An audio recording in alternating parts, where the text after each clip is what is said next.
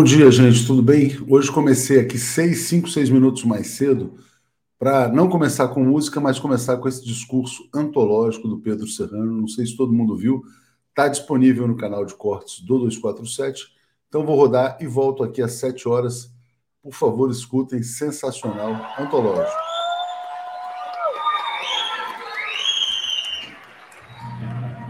Olá, gente. Boa noite, boa noite, Brasil.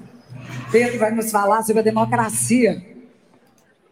Eu agradeço muito a oportunidade, a honra de estar aqui falando para gente tão bonita, ladeado pela generosíssima com o nosso povo, Daniela Merkel. Agradeço imensamente.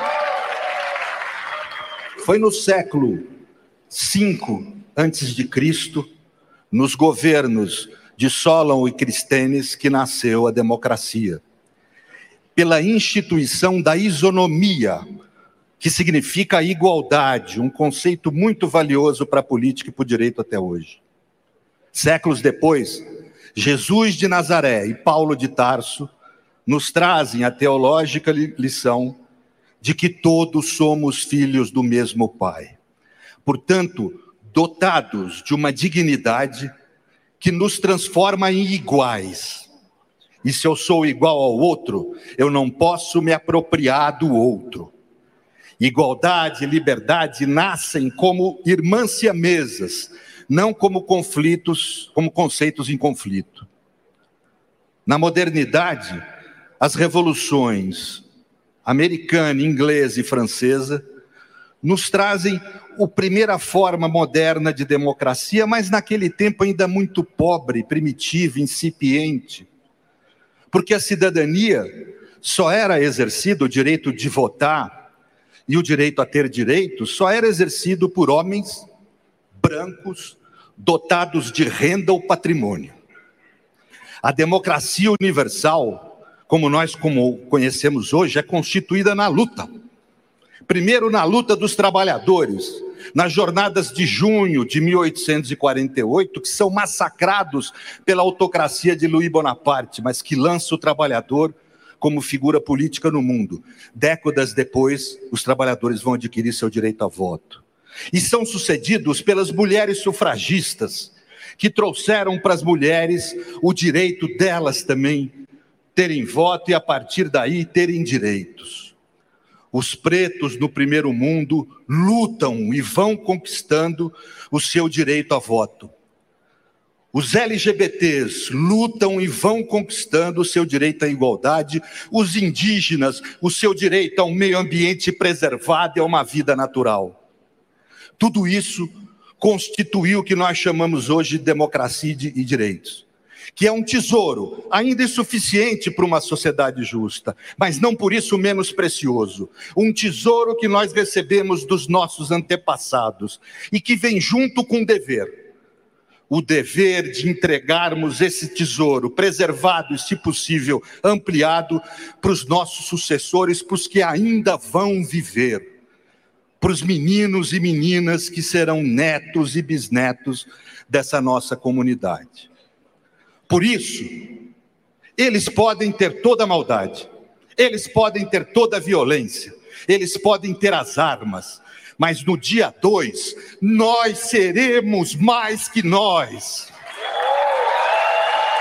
nós seremos os cristãos perseguidos pelo Império Romano no início do cristianismo, nós seremos as mulheres mortas nas fogueiras da Inquisição, nós seremos os revolucionários que tombaram pela transformação social, nós seremos os gays e, e transexuais que lutaram pela igualdade, nós seremos Zumbi Dandara, nós seremos Malcolm X e Martin Luther King que lutaram pela igualdade racial nós seremos esse monte de gente que revive nesse ato histórico. Votar e eleger Lula e Alckmin. Marielle. Não, Marielle, Marielle também, não podemos esquecer. Nós seremos todos os brasileiros que faleceram pelo negacionismo de Bolsonaro no Covid nós seremos muito mais que nós. E devemos encarar isso como uma oportunidade histórica, onde a luta pelo poder se transcende e vira a luta pela justiça. Nós devemos encarar esse dia como uma oportunidade que é dada a todos e a cada um de nós de vivermos além da vida. Nós estaremos vivos dos nossos netos e bisnetos quando usufruírem de uma sociedade mais justa e, principalmente, quando lutarem pela radicalização dos direitos da democracia. Nós estaremos vivos naqueles meninos e meninas. Né? Portanto, senhores, não é um mero direito votar no dia 2, é um direito no plano jurídico, mas no plano moral, político, histórico, há um dever de todo homem e mulher que acha que a decência, a solidariedade, e a dignidade devem constituir as virtudes da vida humana, todos esses homens e mulheres têm esse dever de votar em Lula e Alckmin e elegê-los no primeiro turno. Temos que convocar esse ambiente decente da vida brasileira, porque no domingo nós seremos mais que nós.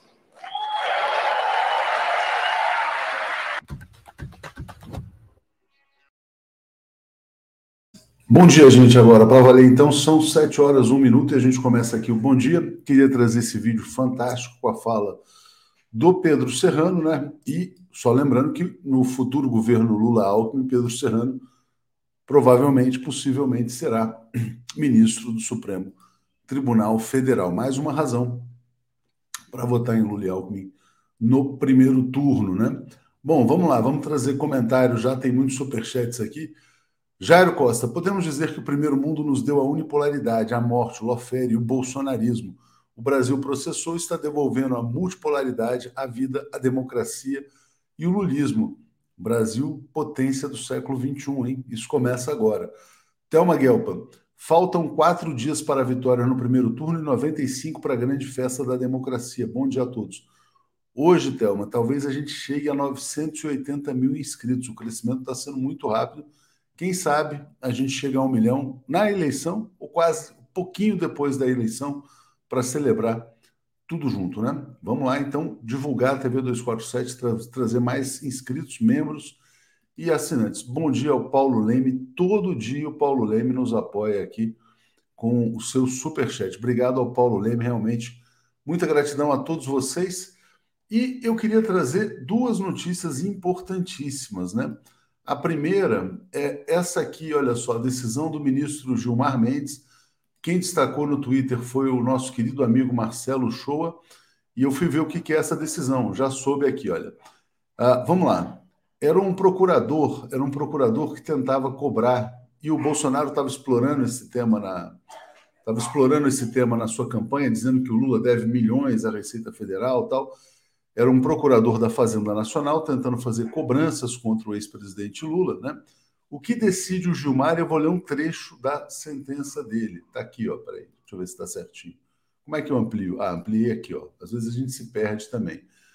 Ele fala: a distinção entre sentença irregular e inocência, tecida pelo incauto parecerista, é de cristalina leviandade. Tal manifestação do procurador da Fazenda Nacional encampada parcialmente pelo ato reclamado, ostenta nítidos contornos teratológicos e certa coloração ideológica, quando não demonstra antes alguma fragilidade intelectual, por desconsiderar que há algo que é do conhecimento de qualquer estudante do terceiro semestre do curso de direito. Ante a ausência de sentença condenatória penal, qualquer cidadão conserva sim um estado de inocência, né? Então, Gilmar Mendes está gritando para o mundo, para todos os idiotas do planeta, que o ex-presidente Lula é inocente, né? E os outros, na verdade, que se explodam, né? Mais ou menos isso que tem, que estão aí encampando o discurso bolsonarista. Então, parabéns aí mais uma vez ao Cristiano Zanin Martins, né? E parabéns ao Gilmar Mendes por esclarecer o que já era claro, mas que no Brasil às vezes precisa ser esclarecido. E a outra notícia importantíssima do dia de hoje é a pesquisa Genial Quest. O Lula tem 50% e meio dos votos válidos. A gente já já vai trazer mais informações sobre isso. Fora isso, a onda Lula se agigantando, virando tsunami, como a gente coloca no título. É, a gente até perde os nomes, né? Ontem foi o Frejá, também o Paulo Ricardo, do RPM, Veio ainda a Angélica, apresentadora Angélica Huck. Angélica Huck agora apoia o ex-presidente Lula no, primeiro turno, mas o grande apoio, o mais importante sobre o qual falaremos em detalhes, é o do ministro, ex-ministro Celso de Mello, do Supremo Tribunal Federal, e com um texto, vocês vão ver um texto realmente fortíssimo, né? Então, parabéns a todos que estão embarcando, aderindo, né? subindo no barco da democracia. Aquaminas está dizendo Lula 13 no primeiro turno, vamos virar com Calil em Minas no segundo turno. É, quero mandar um recado para o pessoal do Facebook. Venham aqui, se inscrevam no YouTube, porque no Facebook a gente está fechando os comentários. A gente perdia muito tempo batendo papo com Bolsonaro, dialogando e tal. E aqui no YouTube eles vêm menos, por quê? Porque só comenta aqui quem já é inscrito há pelo menos um determinado tempo. Então, se eles quiserem comentar, eles têm que se inscrever. Né? Então, para despoluir um pouco essa questão do chat, a gente fechou os comentários no Facebook e a gente convida todos que assistem pelo Facebook a assistir pelo YouTube. Kátia Almeida se tornou assinante, então vamos em frente agora chamando o nosso querido Zé Reinaldo. O comentário de Zé Reinaldo. Cadê o Zé Reinaldo? Tá aqui, cara. Não puxei também, fica chato, né? Bom dia, Zé. Bom dia, bom dia, comunidade. Tudo bem, Léo? Ah, se o mundo inteiro me pudesse ouvir. É a efeméride do dia, Zé? Pronto, já, já foi antecipado aí pelo teu canto e também pela, pelo comentário que você fez ontem.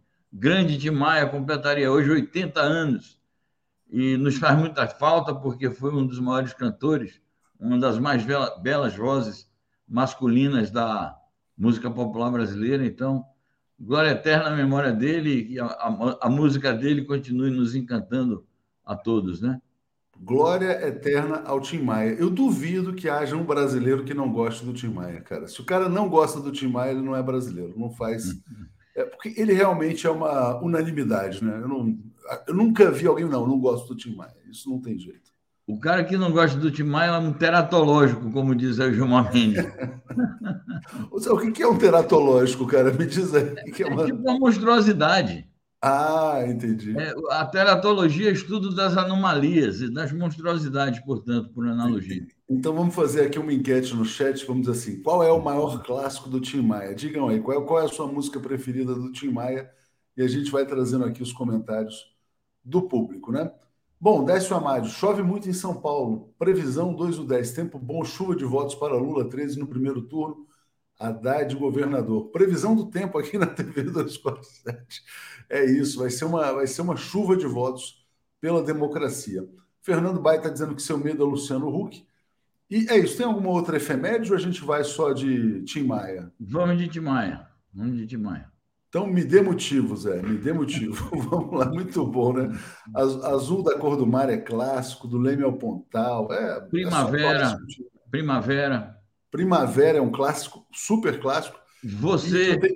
Você, eu ia falar exatamente que eu tenho uma queda especial por você, que, que realmente é, é demais, demais. Um dia de domingo. Um dia de domingo. Grande especialista em Tim Maia também, olha só. Zé Reinaldo, quando estava lá clandestino, naqueles tempos da juventude, escutava Tim Maia, hein? É, a música, a música do Tim Maia que me marcou mais, que era da minha transição de adolescente para jovem, foi Primavera. Então, ah, para mim, é um grande clássico do Tim Maia. É uma pena, cara. É uma pena a gente não poder realmente. Ó, oh, peraí, abriram os comentários no, no Facebook, agora eu vou ter que mandar fechar de novo. Pelo amor de Deus, que, que dor de cabeça, cara, ter que lidar com um bolsominion nazista a essa altura do campeonato, né? Bom, então, enquanto você traz aqui as primeiras notícias internacionais, eu vou pedir para bloquearem os comentários no Facebook e trazer o pessoal para cá. Zé, a primeira notícia aqui, vamos trazer aqui uma. É, aqui, ó, é sobre o furacão Ian em Cuba. Peço para você detalhar essa notícia para a gente. É isso, um furacão que está ali assolando a costa dos Estados Unidos também, ali na região de Miami, agora atingiu Cuba é, muito forte, muito, muitas casas atingidas, inclusive as plantações de tabaco, que é, continua sendo uma fonte de renda importante para Cuba. E Cuba contando aí com a ajuda da Venezuela e da Nicarágua, que apesar das dificuldades econômicas que enfrentam, é, vão ajudar materialmente Cuba, principalmente a Venezuela. Então, é mais um motivo para nós ativarmos os movimentos de solidariedade com Cuba, que enfrenta as dificuldades aí advindas do bloqueio e, intermitentemente, a cada ano, os problemas decorrentes aí das dificuldades climáticas, os problemas climáticos, que são, é, são recorrentes aí naquela região, esses furacões, enfim, todo ano ocorre. E eu gostava tanto de você, viu, Zé? Pessoal aqui hoje. Fazer um dia, vamos fazer assim uma live falando só com as letras do, do Tim Maia, né? Bom, o que está avançando muito, na verdade, são os referendos lá na, na região do Donetsk, Lugansk, né? E a Rússia, então, ampliando seu território depois de tudo isso que está acontecendo. Começar com essa notícia aqui, Zé. Líder da República do Donetsk elogia os resultados do referendo como vitória nacional. Diga lá. Bom, primeiramente, Léo, vou fazer aqui um balanço rápido, né? As notícias já publicadas. No Donetsk, 99% e em Lugansk, 98%. Significativo porque essas são as duas regiões majoritariamente russas ali na Ucrânia. Então, é uma adesão realmente, a população quer voltar a, a pertencer ao lar tradicional russo, como ele disse, voltar a casa. Em Kherson, um pouco menor, mas bastante significativo, 87%, e em Zaporizhia, 93%. A declaração do líder da República Popular do Donetsk, o Denis Pushlin, é significativo no sentido que ele diz isso é uma vitória nacional.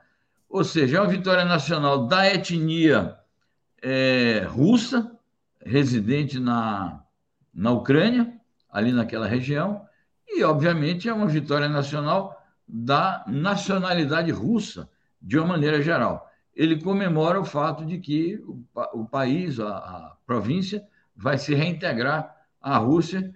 Isso vai, naturalmente, reforçar as posições militares, políticas, geopolíticas e diplomáticas da Rússia, embora é, advenham muitas, muitos conflitos que, a partir desses acontecimentos, a gente vai comentar na sequência. É, eu vou trazer a próxima notícia, que é exatamente o alerta feito pela uh, Rússia né, sobre a linha perigosa que estaria sendo cruzada pelos países do Ocidente. Zé, vamos lá, deixa eu trazer os comentários que estão chegando. É, antes aqui a Luísa dizendo, a Luzia, na verdade, dizendo Tim Maia presente. Heloísa Helena, por incrível que pareça, todas do LP Universo em Desencanto são as melhores do Tim iniciando por Que Beleza, que é espetacular também. Hoje eu vou passar o dia inteiro ouvindo Tim Maia. E a Rosângela Pinheiro dizendo: Zé, você pode falar um pouco mais sobre o novo Código das Famílias em Cuba? Bom dia para o Léo e toda a comunidade. Isso é um importante, né? um Código das Famílias bastante progressista. Então peço para você falar sobre isso, já já a gente volta para o tema aqui do, dos referendos. É isso, é mais uma conquista civilizacional e democrática da Revolução Cubana. Quero ressaltar aqui a metodologia empregado. Então, primeiro eles fizeram consultas iniciais à população, fizeram um debate nos CDRs, nos Comitês de Defesa da Revolução, que, por sinal, completam hoje é, aniversário também, foi em 1960, no dia 28 de setembro, está aí outra efeméride que os CDRs foram criados. Depois o tema foi a Assembleia Nacional Popular, que é o parlamento cubano, foi aprovado, mas antes de entrar em vigor, é, eles têm por norma que assuntos dessa natureza devem ir a uma nova consulta popular, no caso, um referendo, e por ampla maioria de mais de 60% foi aprovado. O conteúdo desse Código de Família, o que, que ele tem de novidade é a incorporação, a oficialização é, dos diferentes tipos de casamentos e também é, a, a oficialização da possibilidade de adoção de crianças, de filhos, portanto, é, por casais é, que não sejam correspondentes àqueles que eram considerados casais tradicionais, das, das famílias tradicionais. É um avanço importante, é um desenvolvimento da consciência política, ideológica e cultural é, da população cubana, da vanguarda da Revolução Cubana, que é o Partido Comunista, e acho que Cuba, portanto, se enfileira aí é, entre as nações avançadas em termos de desenvolvimentos civilizacionais. Roseli Gonçalves, salve o síndico Tim Maia, trilha sonora da minha juventude, só consigo fazer arrumação na casa ouvindo Tim ao vivo. Sou carioca, do Leme ao Pontal. Tim é realmente um gênio brasileiro. Né? Bom, vamos lá. Então vamos seguir aqui, Zé. Diplomata russo diz que ameaças dos Estados Unidos de ataques a Donetsk e Luhansk se aproximam de linha perigosa. É por isso que a Rússia tem soltado alertas nucleares. Diga, Zé. Exato, porque o primeiro o Biden disse que não vai reconhecer os resultados. Os seus parceiros da OTAN e da União Europeia também dizem que não vão conhecer os resultados. A mídia a serviço deles está dizendo é uma fraude, é uma farsa, e mostraram imagens falsas ou imagens, no mínimo, parciais é, dos desenvolvimentos ali nessas regiões onde estão ocorrendo os referendos. Que, por sinal, a gente tem informações de que há retaliações a observadores internacionais, acadêmicos, jornalistas, inclusive brasileiros, jovens brasileiros que estão lá e que a, o governo ucraniano está fazendo ameaças de retaliações. É bom a gente fazer esse alerta, porque é preciso é, garantir as condições de retorno dessas pessoas ao nosso país. Bom, então, nesse ambiente, além de todas essas ameaças, o secretário de Estado dos Estados Unidos, Antony Blinken, disse o seguinte: nós vamos continuar mandando armas para a Ucrânia e reconheceremos como legítimos os ataques que eventualmente a Ucrânia fizer contra esses territórios. Ora, isso será uma ação de guerra, não mais dentro do território ucraniano, mas no território que oficialmente, a partir dos próximos dias, será reconhecido como parte é, da soberania territorial e política da Federação Russa. Então, é por isso que o embaixador Anatoly Antonov, russo, nos Estados Unidos, advertiu: isso é uma linha perigosa. Vocês estão se aproximando de uma linha perigosa e podem transpor uma linha perigosa. E a linha perigosa é esta: é uma declaração na prática de guerra à Rússia e não vão esperar que a Rússia vai é, ficar sentada, quieta, é, recebendo ataques em seu território com as armas pesadas da OTAN fornecidas ao exército ucraniano.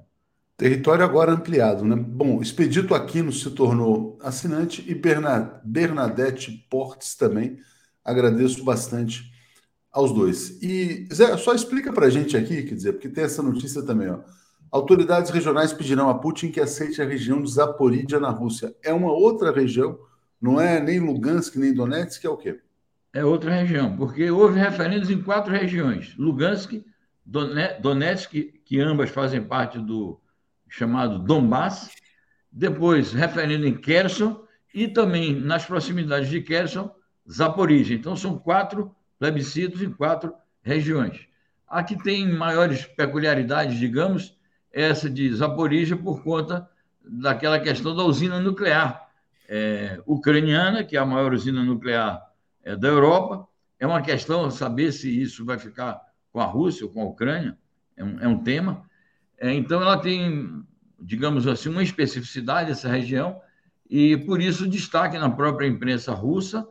Está é, tá aqui o nosso Rui Abreu dizendo, confirmando o que nós dissemos, que é a região da central nuclear, e por isso destaque que a imprensa russa dá a reivindicação das autoridades locais, que são ligadas naturalmente à Rússia, porque são autoridades emanadas do processo de ocupação, é, eles vão se dirigir ao governo russo pedindo que reconheça. Mas eu acho que não é só a autoridade de Zaporizhia que vai fazer isso. Formalmente, eu acho que os representantes das quatro regiões têm que se dirigir ao governo russo. O governo russo, por seu turno, vai apresentar ao parlamento russo um projeto de resolução pelo reconhecimento da adesão desses territórios à Rússia, e uma vez que o parlamento e o governo russos aprovem isto, que certamente aprovarão, então 15% do território ucraniano passará a, ao controle russo. Então, a, é, a Rússia terá conseguido estabelecer assim uma espécie de um tampão protetor entre o seu próprio território e o território do, do resto da Europa Oriental, é, principalmente a Ucrânia, que está sendo uma espécie assim de ponta de lança de uma, de uma eventual guerra ocidental à Rússia. Alair Padovani dizendo: Putin convocou 300 mil reservistas já pensando no referendo. Exato. E o Cláudio Alves te pergunta: como está a adesão à convocação desses 300 mil reservistas? Diga, Zé. Bom, nós não temos assim um, um acesso total às informações.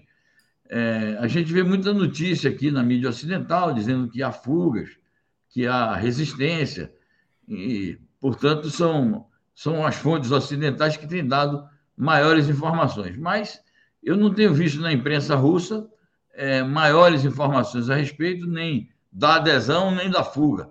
Mas eu acho o seguinte, que a convocação de reservista em qualquer país do mundo é uma questão de conscrição militar, então ela se torna obrigatória. E com adesão ou sem adesão espontânea, o governo vai acabar encontrando os meios e modos de fazer valer a decisão. Então, eu acho que, no final das contas, a questão será resolvida. Mas é natural que haja é, esse tipo de reação. As pessoas não querem ir para a guerra, isso é normal. Certamente. Mercedes lembrando aqui de Vale Tudo, né? Dizendo que hoje Tim Maia cantaria Vale com homem com homem, mulher com mulher, com certeza. Eu fui num show cover do Tim Maia recentemente, o cara cantava assim. Luzia dizendo: Cuba tem defesa civil multiqualificada, raramente tem perdas humanas em catástrofes naturais, como furacões que são comuns nessa época. E o Alair está nos apoiando. Reginalíssima, bom dia, Léo Zé. Aqui é o Mano indo para o segundo turno, né? Preciso saber como é que foi o debate lá no Ceará, se ele foi bem também. Bom, o mundo está num estado muito perigoso, Zé, gravíssimo que aconteceu no gasoduto Nord Stream 2. Vazamentos, vazamentos provavelmente criminosos provocados aí por algum tipo de sabotagem ou disparo. Então, Zé, fala para a gente sobre essa situação do gás na Europa. É isso, precisa de um esclarecimento urgente, porque há uma, uma há duas versões desencontradas, né, do, do chefe da, da diplomacia europeia fazendo uma acusação implícita à Rússia, de que são atos deliberados, e a Rússia está refutando e está dizendo que isso pode ser um ataque terrorista, é, naturalmente dos adversários da Rússia. Então, eu acho que nós vamos passar os próximos dias com essa pendência aí para ser resolvida é, no plano internacional. Vão entrar diplomacias. É preciso que talvez a, a, as Nações Unidas entrem também, ou a Organização de Segurança e Cooperação Europeia, para não ficar na mão da União Europeia somente isso, ou nos governos antirrussos. Então, é um tema gravíssimo. Oh, acabou de chegar aqui, Zé, mais uma notícia importantíssima né, sobre as roubalheiras da família Bolsonaro, família que não tem renda para adquirir os imóveis tal. Agora está aparecendo notícia do Guilherme Amado, Flávio Bolsonaro brigando por uma mansão de 10 milhões de reais em Angra dos Reis, né? Vai faltar cadeia, né? Realmente é uma situação impressionante como esses caras roubam descaradamente na cara do povo brasileiro. Né? E ainda tem idiota que vem aqui no Facebook tentar comentar por isso que a gente está bloqueando no Facebook para não dar mais espaço para os imbecis. Bom, Zé Reinaldo, então vamos lá agora falar sobre a reação da Zakharova, né, dizendo que possivelmente houve terrorismo. Né? Então vamos lá, vamos trazer aqui a notícia. Ela falou: observação de ex-ministro polonês sobre Nord Stream pode ser vista como declaração sobre ataque terrorista. O que, que falou o polonês, Zé? Bom, é, o, o, polonês deixou entender que foi uma, uma ação russa, mais ou menos na, na linha do que falou o Joseph Borrell. Então, ela está dizendo isso, que isso pode ser visto como um ataque terrorista, é, porque ele não deixou claro exatamente quem era, mas deixou entrevisto isso, de que é, pode ter acontecido um ataque terrorista, certamente está atribuindo responsabilidades à Rússia. Então, por isso que a gente ressalta a necessidade de uma apuração maior e ressalta que isso pode ser motivo de grande polêmica nos meios diplomáticos nos próximos dias. Não, desculpa, é que, é que não param de chegar os apoios, tal. A gente falou da tsunami, né? Agora é a Juliana Paz que está declarando. Eu fico recebendo as coisas no WhatsApp ao mesmo tempo. Chegou aqui a Juliana Paz apoiando o ex-presidente Lula também. Né? Então vamos acompanhar as notícias aí sobre o gasoduto Nord Stream 2.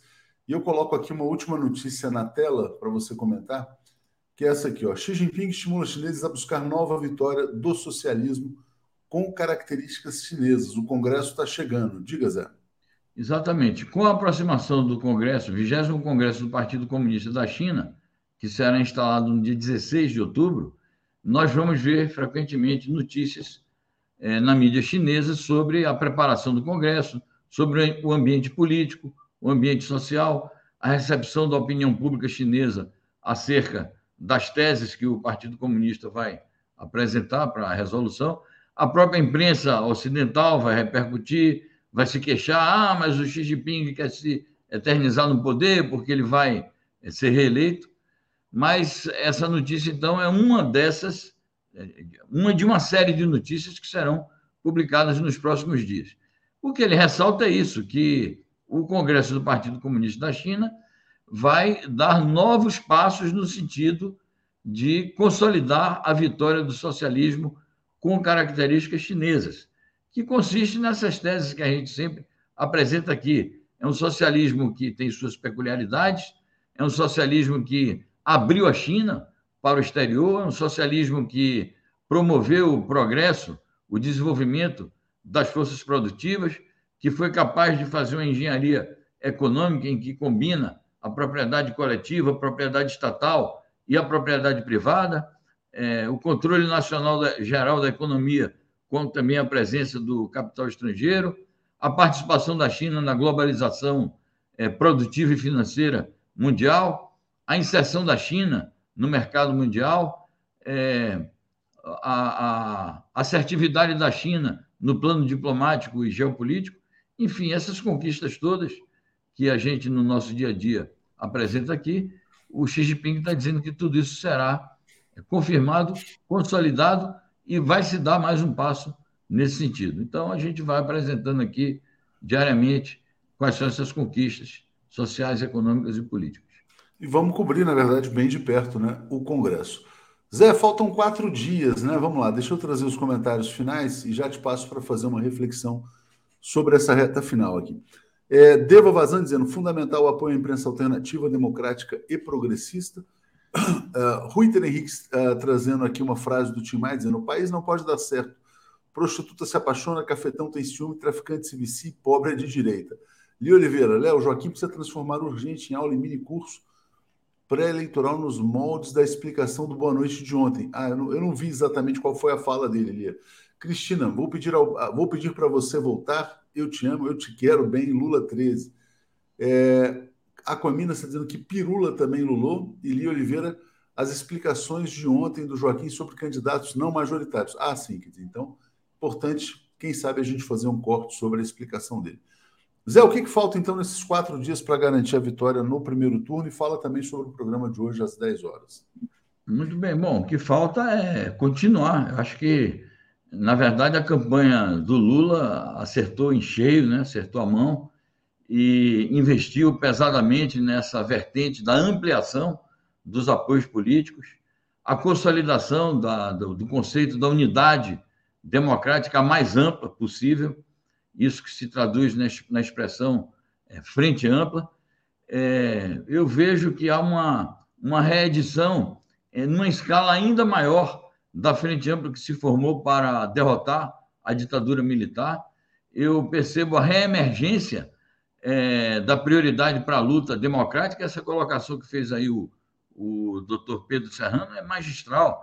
Ele faz uma associação da democracia política à democracia com direitos e ressalta os direitos sociais e os novos direitos que estão sendo conquistados pela sociedade.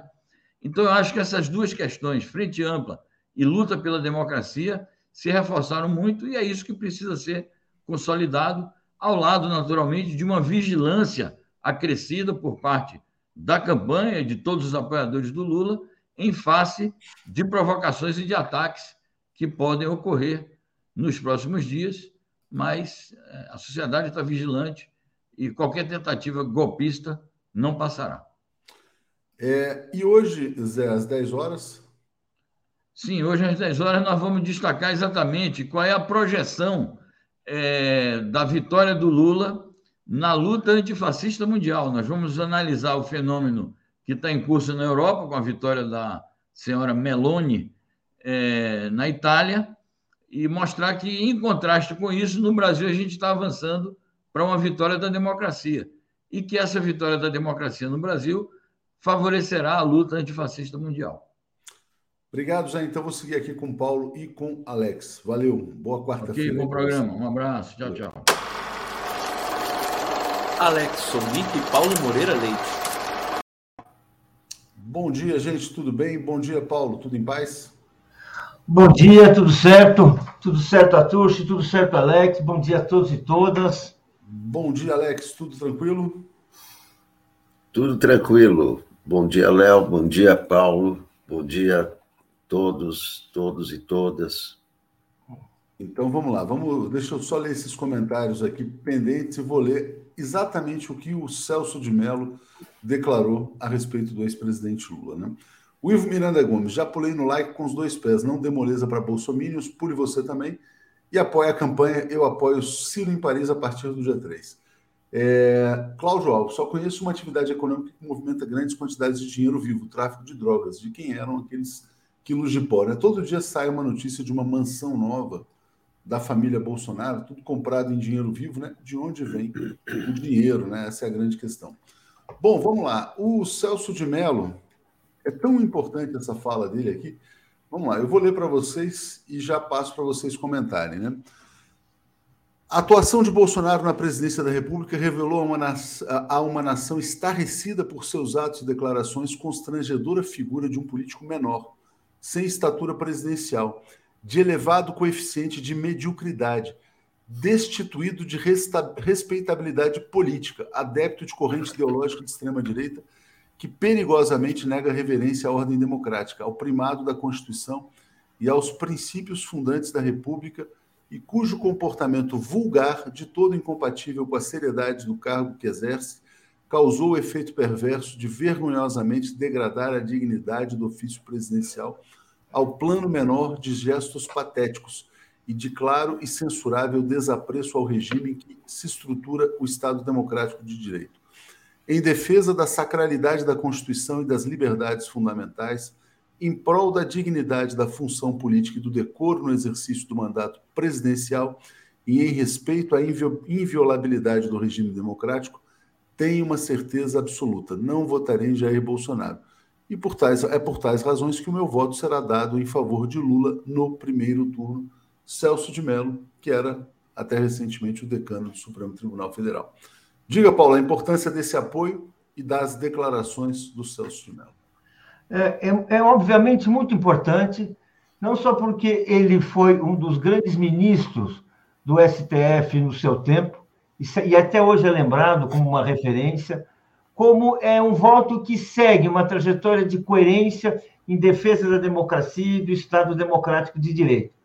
Todo mundo pode pegar os votos de um ministro e apontar um voto que achou maravilhoso, outro voto que achou errado, que achou coerente, incoerente. Mas o Celso de Mello ele deixou gravado em 2018, quando o Supremo enfrentou os tanques do general Vilas Boas e se encolheu para uh, uh, renegar a Constituição e mandar Luiz Inácio Lula para a prisão em Curitiba, abrindo caminho para um golpe de Estado e, e para a eleição do Bolsonaro e um golpe de Estado, que seria a sequência de um golpe de Estado, o Celso de Mello não só votou contra, como deixou um voto que vale a pena lembrar. Ele disse que condenava insurgências de natureza pretoriana, a semelhança do ovo da serpente, que descaracterizam o poder civil ao mesmo tempo em que o desrespeitam.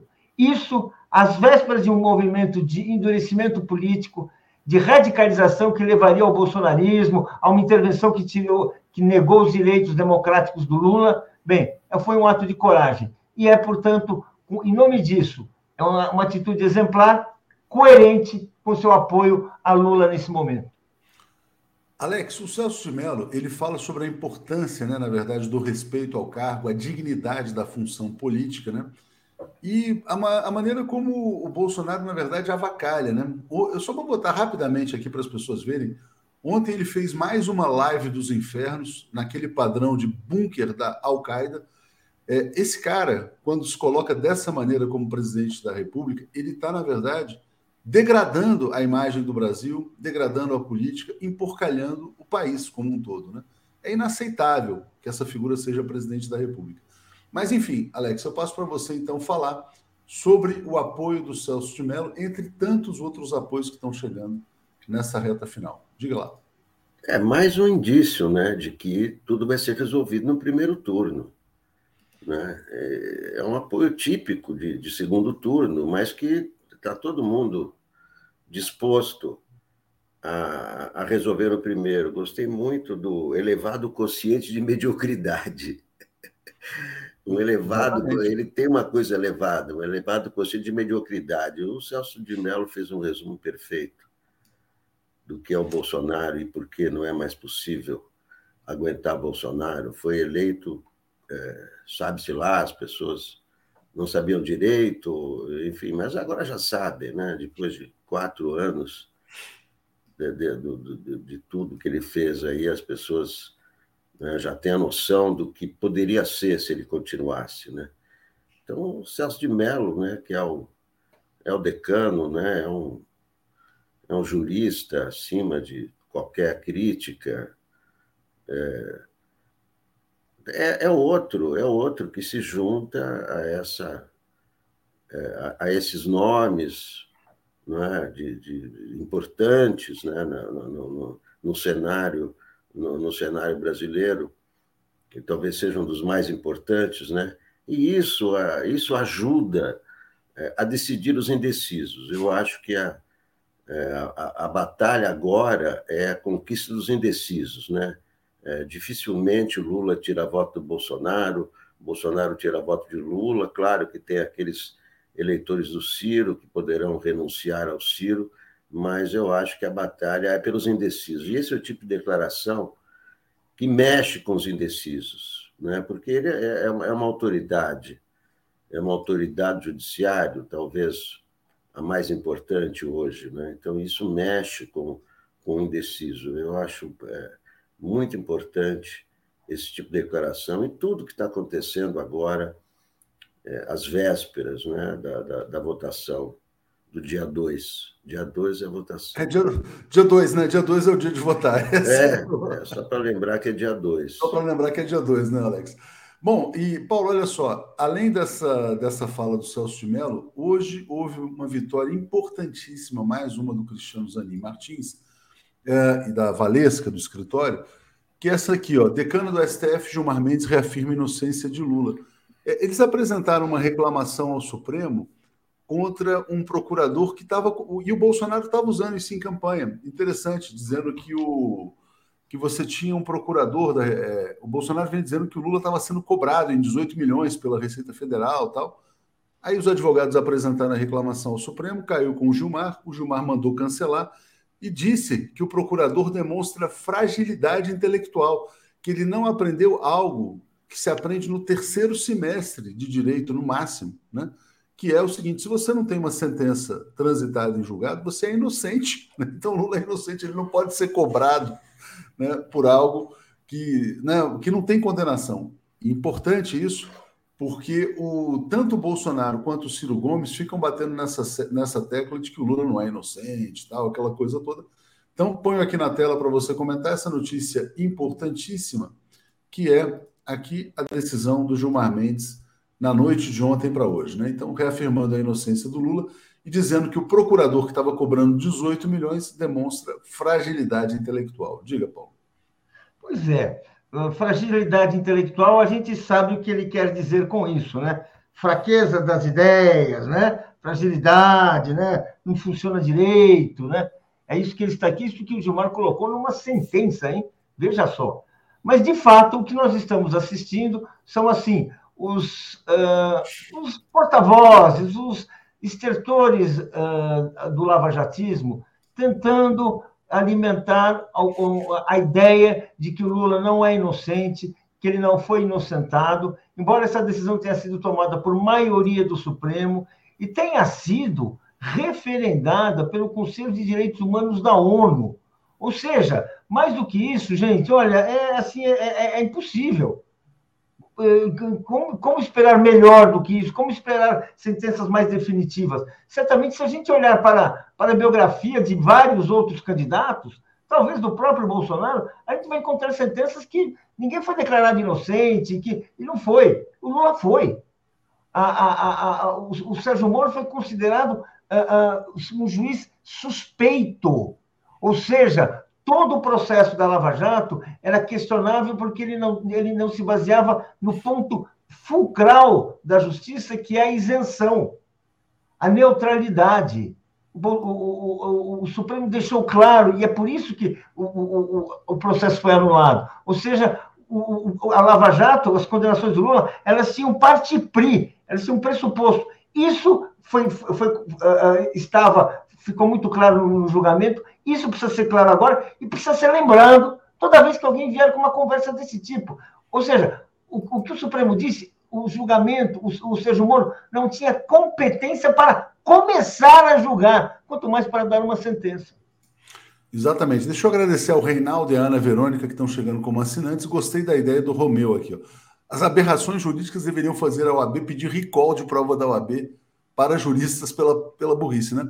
E fragilidade intelectual, o pessoal botou nos comentários, né? Então é o famoso burro, né? Então, oh, oh. tadinho né, do procurador lá. Mas, enfim, é, Expedito aqui não está apoiando. Anderson dizendo: o apoio de Celso de Mello tem nome, ao contrário do Príncipe, e Sérgio Fantini. Até a tradutora de Libras veio para o Lula. É, Pedro Gustavo, Léo Bozo está organizando uma motociata nacional sábado, data em que o Datafolha e o IPEC estão finalizando a última pesquisa.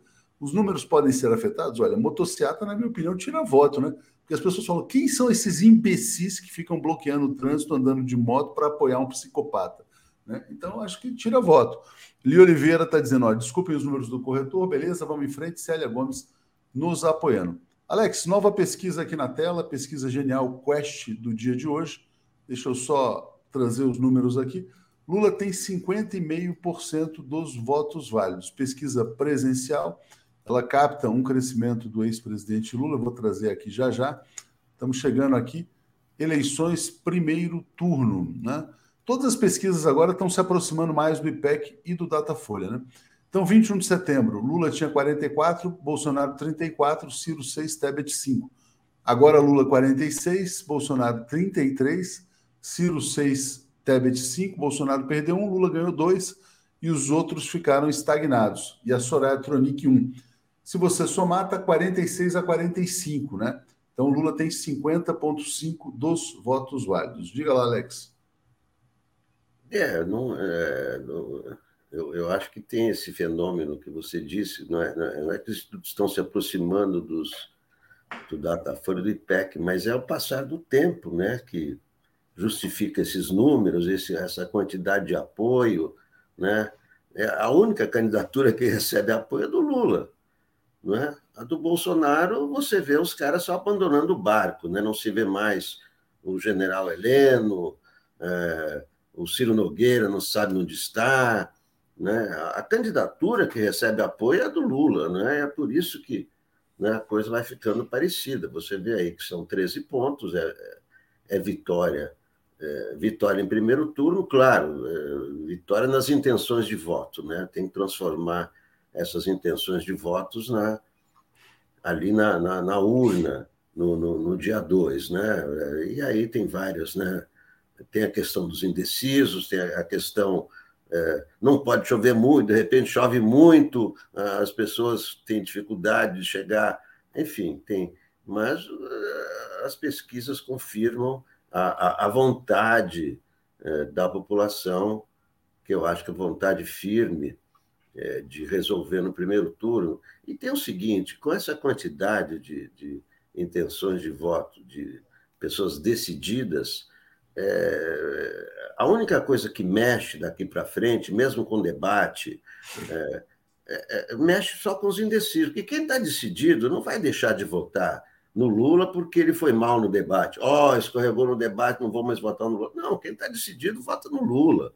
O Celso de Mello não vai deixar de votar no Lula se o Lula for mal no, no, debate da Globo, ele já está com o Lula. Então, é, esses votos decididos não, não, não, não são afetados por motociata, é, debate, live bandida, live clandestina. Eu acho que nada disso. Afeta os indecisos, né?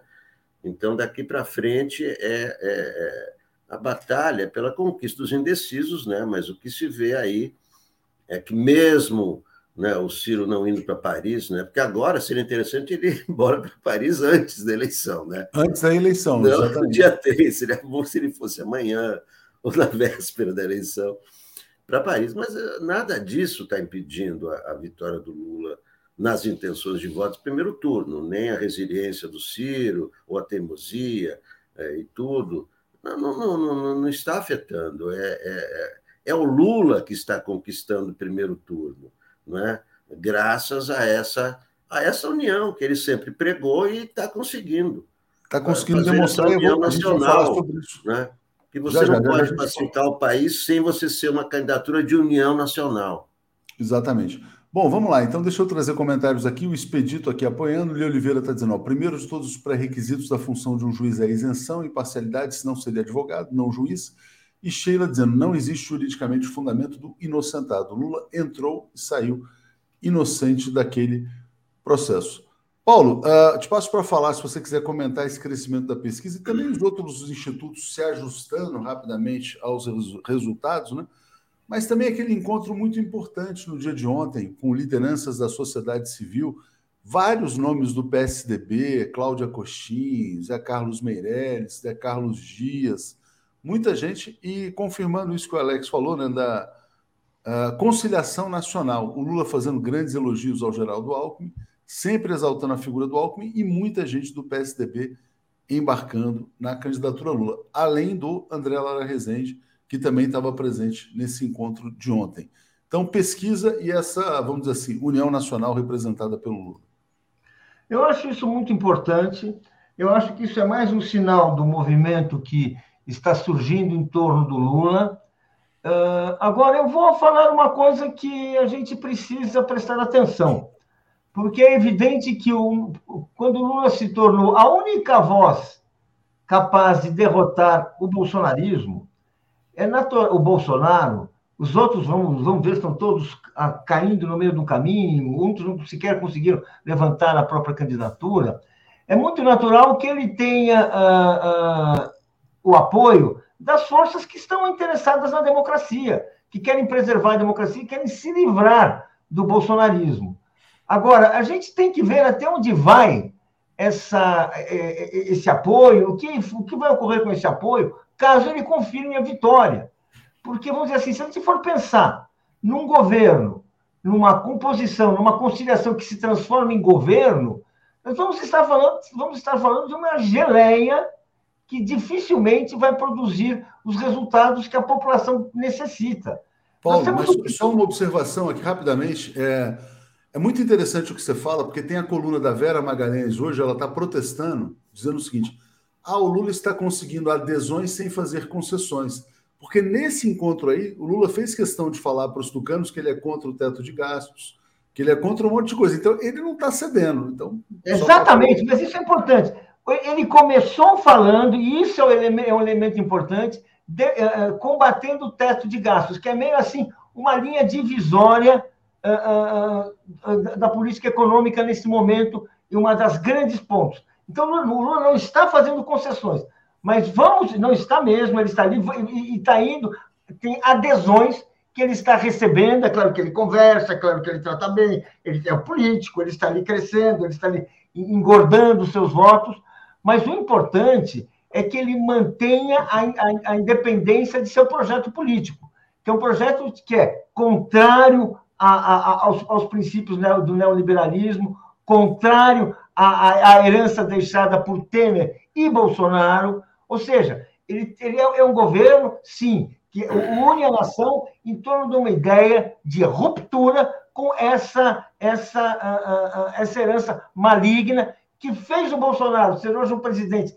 rejeitado por 52%, ou seja, jamais conseguirá vencer uma eleição com, esse, com essa, nessa matemática, né?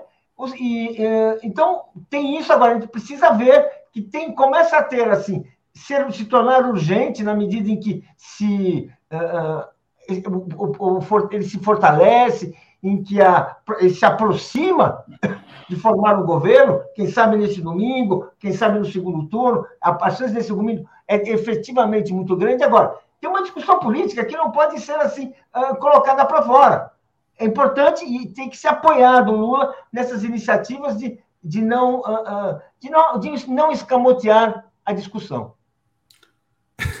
Achei engraçado, Paulo. Estou rindo aqui, porque uh, os bolsonaristas que estavam bloqueados no Facebook agora eles estão entrando no YouTube, se inscrevendo, mas estão durando tão pouco aqui, está sendo tão legal.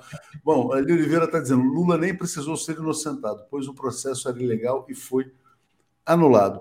Uh, deixa eu ler só mais um aqui, Alex. Já, já te passo. Kaique Butler está dizendo: Celso foi o primeiro a chamar o PT de Orcrim em 2012. Então tá aí, está aí apoiando o Lula no primeiro turno, deve estar arrependido. E o Pedro Gustavo está dizendo: Léo, a TV 247 irá acompanhar e comentar o debate amanhã. Sim, iremos uh, acompanhar ao vivo como segunda tela, né? Vocês assistem e a gente comenta aqui, vocês comentam conosco também. JGP de Faria, fragilidade intelectual me lembra a piada do Rui Barbosa flagrando um ladrão saindo da sua casa com um pato nas mãos.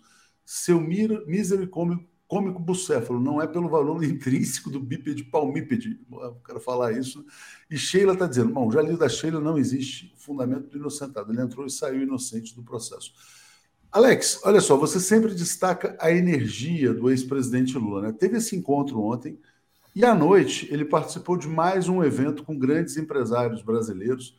Estava lá presidente do Bradesco, BTG Pactual, um monte de gente aí, grupo Suzano tal. É, e o evento foi organizado pelo, guardem esse nome, está aqui, ó, Mercadante. Dá para ver o seguinte também, a força do Mercadante na equipe do Lula. Ele coordena o programa de governo. Mercadante, Geraldo Alckmin, Luiz Inácio Lula da Silva, do lado do Lula, o João Camargo, que é o dono do grupo Esfera, que, na verdade, está suplantando e substituindo o João Dória como grande organizador desses encontros empresariais. O Dória perdeu o governo e está ficando isolado também nessa área. Bom, e aí foi Lula e Geraldo Paz e Amor dizendo que os empresários são responsáveis pelo combate à fome, disse que ouviu todo mundo. Como é que você viu esse encontro do Lula com o PIB brasileiro, Alex? É impressionante, foi o maior encontro, 138 é, altos empresários, não era assim, até o cara do, do, do Riachuelo estava lá, então são empresários que já apoiaram Bolsonaro, Abílio Diniz estava lá, quer dizer, né, Trabuco, do, do Bradesco, André Esteves, do, do, do, BTG, ali o PIB, né, o PIB, o PIB interessado em saber, porque o PIB já sabe quem vai ganhar a eleição, né, evidente, né, não é à toa que foi um encontro é, maior desses dos presidenciáveis, né, o João Camargo hoje é o, é o grande lobista, né, né? Você disse muito bem, substituiu o João Dória, né? João Camargo. Mas ele fez filho. muitos eventos com o pessoal do Bolsonaro também, viu, Alex? Ele está um profissional aí nesses eventos. Então, ele, ele, eu acho que ele tem simpatias pelo PT, mas ele vinha já crescendo já no governo Bolsonaro, fazendo assim uma coisa meio apolítica, né, de certa maneira, mas enfim. Não, evidente, né? Filho do, do, deputado José Camargo, malufista, né? Conhecido malufista e etc. Enriqueceu na política e tudo isso. Bom, não importa. O que esse foi o maior jantar, né? Mostra a disposição do Lula. Realmente, o cara começa de manhã, à tarde, à noite ainda vai num jantar. É, é no jantar, que ele tem que discursar, evidentemente, tudo, tudo isso, né? Mas isso, para mim, revela, é, mais uma vez, que é, os empresários querem conversar com o cara que vai ganhar a eleição, com o próximo presidente, como é que vai ser. E o Lula, evidentemente, que ele não vai abrir o jogo a essa altura de como é que vai ser, mas é, é importante notar quem o acompanha. Né? Ele foi esse jantar com o mercadante, com Alexandre Padilha e com Galípolo, além da Glaze e tal. Né? Então, ele está sempre acompanhado, né? parece que um mercadante, é claro que você destacou, evidentemente que vai ter um papel importante no, no governo Lula, né? o cara que coordena programa de governo, geralmente né, é chefe da Casa Civil, por aí, né? Então, mercadante, né, muito bem qualificado, o Alexandre Padilha também está sempre né, nesses encontros. E o, e o Galípolo, né? Ali. Mas é, é, é isso que o Lula está fazendo, ele não está abrindo o jogo sobre a economia. Algumas coisas são evidentes, negócio de teto de gastos já era, isso aí todo mundo sabe que o, o Brasil só vai sair de, de, desse, desse fundo do, do poço com investimento do Estado. Né? Isso Alex, aí não, é, pode, não, não tem mais nem Armínio Fraga para contrariar isso aí, nem André Lara Rezende, né? todos sabem. Não, não, eu só acho que assim, essa coisa do Lula, do programa, né, que as pessoas ficam cobrando, na verdade, o que ele não está fazendo é se comprometer com, com a ponte para o futuro, quer dizer, que é o que a mídia adoraria. Que ele falasse, não, ele vai manter a reforma trabalhista, ele vai manter o teto de gastos. Eu acho que o negócio do Lula está bastante claro, ele vai fazer o que ele fez no governo dele. Né? Quer dizer, enfim, aumento real do salário mínimo, não vai ter teto de gastos, vai ter aumento de investimento em infraestrutura Vai ter equilíbrio fiscal, porque sempre teve, vai ter controle da inflação, como sempre teve também. Então, eu acho que o programa dele está colocado. Vou te passar, Paulo, vou só ler aqui os comentários, está dizendo o seguinte: ó, Thaís Neves, como deixam tantos mesários? Qual é do TSE? Trajano, William Vac diz que os empresários foram, foram beijar a mão do Lula para garantir benesses ou sobrevivência. Empresário não precisa de benesse para sobreviver. Todos esses caras são muito grandes. O dono do Bradesco, o presidente do Bradesco, do BTG, né? É óbvio, mas eles querem lá estar tá próximos. Né? Maria Damasceno, a galera já nem sabe mais o que é corrupção.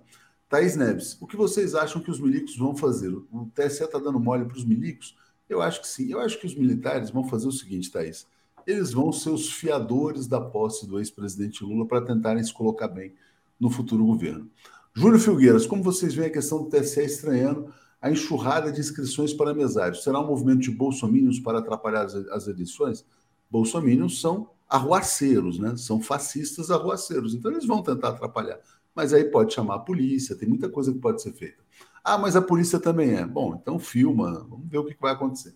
Lia, bancada forte, urgente, bancada forte e numerosa de aliados do Lula para que ele consiga aprovar tudo que é necessário para reconstruir o Brasil. Deraldo, no domingo vamos para a urna com atenção, a quadrilha fascista vai provocar violência. Lula já. E uh, Ciro tem que ir para Bacurau, diz Elaine Machado. E Jurandir fala: perfeito, Paulo. Luta, uh, Lula conta conosco para manter um impulso à esquerda. E aí, Paulo, eu vou te botar aqui as notícias também sobre a economia, né? Então, olha só, o Alexandre Padilha deu uma entrevista à Reuters e foi questionado sobre a questão fiscal. Ele falou: olha, o debate sobre o novo regime fiscal só começa depois da posse do Lula, sem essa pressa toda, né? O Lula também falou sobre teto de gastos, como você já falou, que ele é contra, né? E também falou que o Banco Central terá que ter meta de crescimento e emprego. Ele elogiou Roberto Campos Neto, que é o presidente do Banco Central, falou: não, esse cara é sensato, dá para dialogar, é um cara razoável, mas né, é, é importante que o Banco Central não olhe só meta de inflação. Então, eu acho que o jogo econômico do Lula está se desenhando com um papel importante do Padilha, do Galipo também do Mercadante, mas sobretudo do Lula. Diga, Paulo. Olha, eu acho bom isso, essa, essa ponto que você levantou. Além de falar que não, não, não teremos mais o teto de gastos, que é essa amarra, né? O Lula também falou de um Banco Central preocupado não só com a inflação, que é o que a, todo Banco Central tem essa preocupação, mas também preocupado com o emprego. Isso é uma diferença grande entre o Banco Central, absolutamente uh, uh, amarrado ao neoliberalismo, e os princípios, por exemplo, do Banco Central americano, que tem na sua fachada o, o compromisso em proteger, o, o, a, em combater a inflação e proteger o emprego dos norte-americanos, dos estadunidenses, como hoje, hoje é mais, mais correto afirmar. Bem, um Banco Central com esse espírito não é um Banco Central que nós temos porque nós temos um Banco Central absolutamente voltado para atender às necessidades do mercado. Ao falar isso, o Lula está esboçando, isso é muito importante, ele está esboçando uma política econômica diferente no coração do sistema uh, uh, uh, econômico, que no país moderno, capitalista, onde o mercado financeiro tem essa, esse poder imenso, é, é encontra-se como instituição no Banco Central. O Banco Central vai dar a taxa de juros, o Banco Central vai estimular, vai liberar o crédito, enfim, vai criar todos os mecanismos a favor ou contra um crescimento, uma recuperação econômica. E é no Banco Central que, assim, é um, um dos verdadeiros pontos de partida da luta para reconstruir uma economia voltada para o mercado interno, para os brasileiros. Então, o que ele está falando são mensagens muito boas, que não tem muito a ver com uma boa parte desses interlocutores, que quando ouvem alguém falar isso, eles começam a ter urticária, ter vontade de, de sair correndo, mas que são obrigados, porque o Lula certamente vai ganhar a eleição. Então, vamos ver o que, que vai acontecer, porque certamente, se nós esperamos um governo uh, uh, uh, com, com disposição para realizar os compromissos de campanha, esse não vai ser um governo paz-amor, vai ser um governo que vai ter vários conflitos, inclusive com aqueles que vão hoje a jantares. Jantares, inclusive, aí só para fazer uma lembrança, o, o, o, o, o José Camargo, que eu conheço, que você conhece, João, todos, João. João Camargo, João Camargo, que você conhece, que eu conheço, todos nós conhecemos. Bem, ele tem uma longa trajetória de lobista. No governo, no governo, no, no governo Collor, inclusive, ele era assim, chamado assim, era quase um assessor da Zélia Cardoso de Mello, inclusive pagava contas para ela. Ou seja, tem aquela aproximação assim bastante próxima do, do poder, da, das, das, entranhas do poder. Agora ele, ele tem é, é uma, uma, máquina poderosa, uma organização poderosa que ele criou e tudo. Ah, ah, enfim, só para ter uma ideia da onde o Lula foi ontem. Não, é, o João, o João é um cara habilidoso, é jeitoso, ele, dá, ele vai se movimentar e eu acho Muito que o João Dória, né? Luiz Andrade está dizendo: as bandeiras do Brasil estão sumindo dos prédios. É Roberta Graff, vamos precisar de economia ecológica, fazer a transição, tomara que aconteça. Nilo, o debate em Fortaleza foi ótimo. Meu mano é o cara. Notei que em certos momentos Roberto Cláudio, capitão, Wagner se apoiavam. Inclusive, Cláudio não chamava de capitão, mas de Wagner. Acho que é um pacto de não agressão. A mesma coisa, Ciro Bolsonaro. Né? Cristina Vilas Boas, estou em Ilhéus aproveitando praias antes que Paulo Guedes privatize. É, o Paulo Guedes está falando em privatizar as praias brasileiras. É, é absurdo, né? É, e Cláudio diz assim: olha, Léo, não seria o caso de escolher um setor específico da burguesia para isolar e atacar, como, por exemplo, o agronegócio? Não, o Lula não vai atacar nenhum setor da burguesia, pelo contrário, ele vai defender todos, Cláudio. Agora, uh, Alex, você viu o debate ontem em São Paulo? Tem alguma coisa importante? Muita gente dizendo que o Rodrigo foi isolado e aparentemente tem um pacto Haddad e Tarcísio para ambos irem para o segundo turno. Diga, não, Alex. O debate não, não mudou nada. O debate sem nenhuma. não vai modificar em nada ali. Ah, teve. É a mesma coisa dos outros debates, quer dizer, até teve né, um, é, um certos atritos entre, entre o Tarcísio e o, e o Haddad também. Mas é claro, todos, né, todos atacando o Rodrigo, que está, está é o governador e, e etc. Não, não vejo. É, é, foi, foi muito chato, porque não teve pergunta de jornalista, impressionante. A Globo organiza um debate, não convida jornalistas a perguntar. É, é o tempo todo um candidato perguntando para o outro. Então, quatro blocos. Ah, agora o senhor pergunta para quem? Pergunto para o Tarcísio. Ah, o tema é esse. Muito chato isso aí. Não, não, não, não vai mexer em nada. Muito chato esse debate, né? Deu sono. Dez e meia da noite e tal. E muito estranho, nenhum jornalista convidado para fazer pergunta. Quer dizer, isso aí foi, passou debate da Globo, não é nada. O debate do, do, do, dos, dos, dos, presidenciáveis é, de amanhã também é, vai ser a mesma coisa, não vai mexer em nada. É, é aquela coisa, né? Há, há três dias da, da, da eleição, o debate, debate mexe com quem está indeciso. Quem está decidido não muda voto por causa de debate. É isso aí. Você assistiu, Paulo, esse debate da Globo, não? Dos candidatos eu confesso que eu assisti um pedaço, não assisti inteiro.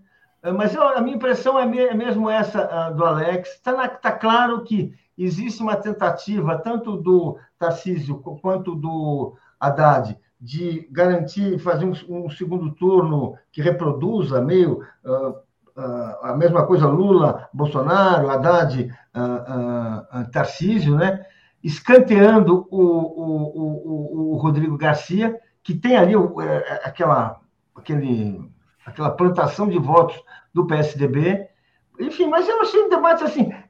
Tem uma questão: os debates, quando eles são movimentados, em geral, é quando, é quando acontece bagunça, quando tem uma. É, que sai do controle. Eu lembro que os primeiros debates após a democratização, eles, realmente eles são debates assim que geram tanta polêmica que agora eles criaram regras que ingessam os debates que é para ficar uma discussão de ideias, uma discussão de propostas e propostas, e que uh, uh, muitas vezes é apenas uma monotonia, porque ninguém tem muita coisa para dizer a esse respeito.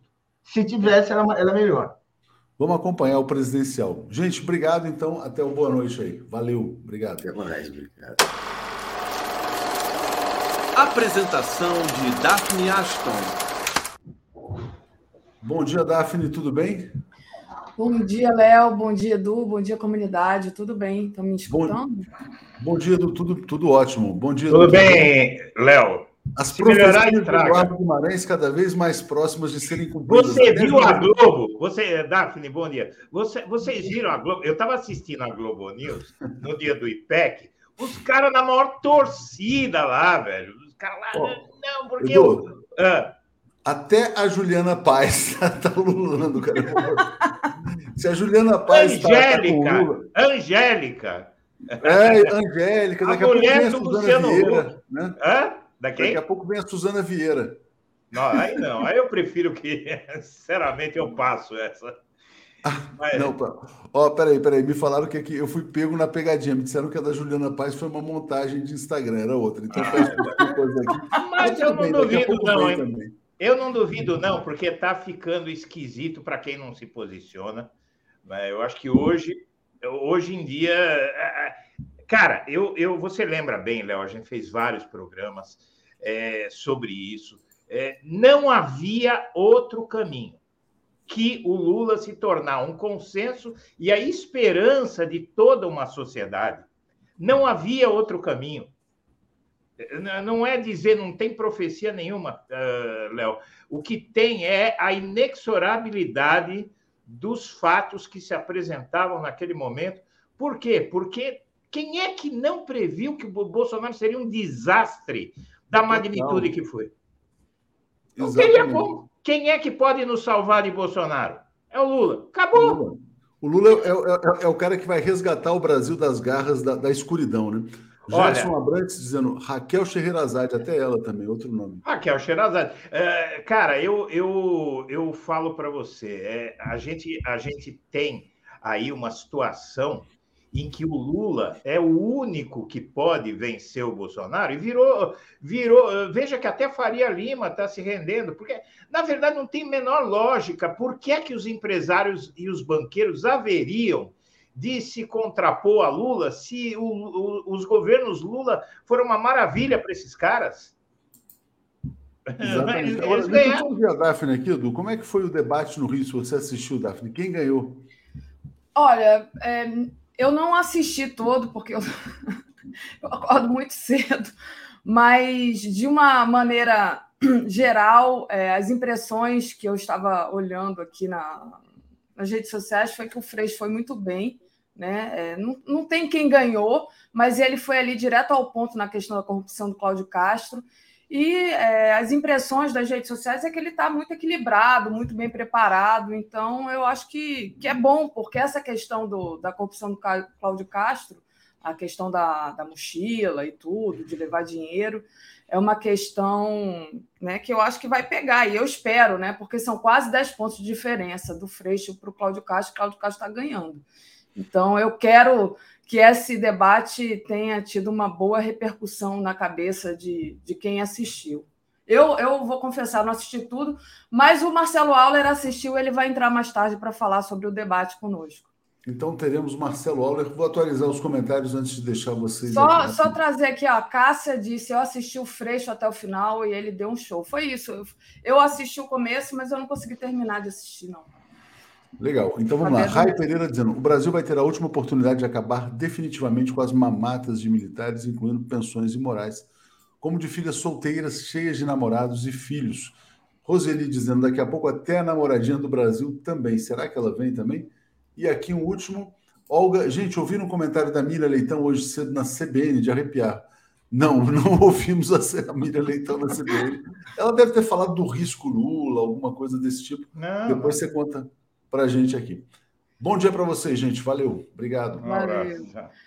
Edu, eu estava aqui distraída, o Léo é, falou comigo, eu estava distraída respondendo a uma moça que é, foi funcionária lá na minha casa e ela mora numa das maiores favelas lá de Maceió.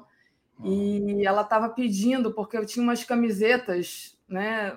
Um saco de camisetas do Lula, e ela sabia que estava tava lá na minha casa. Alguém deixou lá em casa, um, coisa de filho, né? Que estava fazendo camiseta do Lula e tudo, e deixou lá em casa. E ela estava pedindo se eu não queria doar para ela distribuir lá na, na comunidade que ela mora. Eu disse assim, gente, muito bom. Eu Tem essa notícia de manhã que ela está querendo passar na minha casa para pegar e distribuir camiseta do Lula, assim, do nada. Ela não é militante, ela não é do PT, ela é uma pessoa comum que trabalha. Enfim, não tem jeito. interessante. Estou muito não feliz. Não tem jeito. Olha, Daphne, eu vou te falar uma coisa. Aqui no condomínio, é, nesse condomínio onde eu estou aqui, tem um monte de funcionários, né? É, não tem um. Não tem, tem, tem, tem um que é evangélico é, que, que vai votar no Bolsonaro, e tem 10 que, que vão votar no Lula. Garçons, é, você não sei se provavelmente deve ter essa, essa coisa de ser reconhecida aí é, em, alguns lugares, né? É, você aparece todo dia no vídeo e tal. As pessoas, as pessoas, olha, eu saio para jantar, aparece alguém, beleza, tal, sabe? Porque não, não tem não tem não tem outra alternativa. A gente tem um uma um, ainda temos o risco de acontecer alguma coisa, entendeu? Ainda temos esse Sim. risco. Entendeu? Então, né, as pessoas querem pular fora, querem pular fora. Esse cara está desgraçando o Brasil. Com certeza. Ninguém não aguenta mais. É. Ô, Edu, entrando aqui um pouco no nosso assunto, né? Saiu a pesquisa Quest, Lula tem 50,5% dos votos válidos contra 36,3% do Bolsonaro. Na simulação do segundo turno, o Lula fica com 52% contra 38% do Bolsonaro. Como é que você está recebendo mais essa possibilidade de ganhar já no primeiro turno? Que é para a então, gente é... se livrar logo. Olha, olha o que, que é que está o que é que está acontecendo. Você nota que todas as pesquisas, inclusive a Quest, que vinha registrando baixa, baixa, baixa de Lula, eh, de repente ela começa a registrar IPESP, FSB é, pactual, né? O, o, eh, não, é, F, é, a FSB é do, do, do pactual, né? Do BTG. FSB. É, deixa eu falar aqui, exatamente. É, todas as pesquisas, é. elas começam a mostrar uma direção. E qual é a direção? É a direção da ascensão. Existem é, 5% de indecisos na Quest, por exemplo. Uh, e você tem uh, cerca de uh, 12 pontos, 12 pontos percentuais né, na, na Quest é, para a terceira via. Né? É, Ciro, Tebet, a, a Tronic e aquele Felipe Dávila, nessa pesquisa, eu acho que ele não pontuou.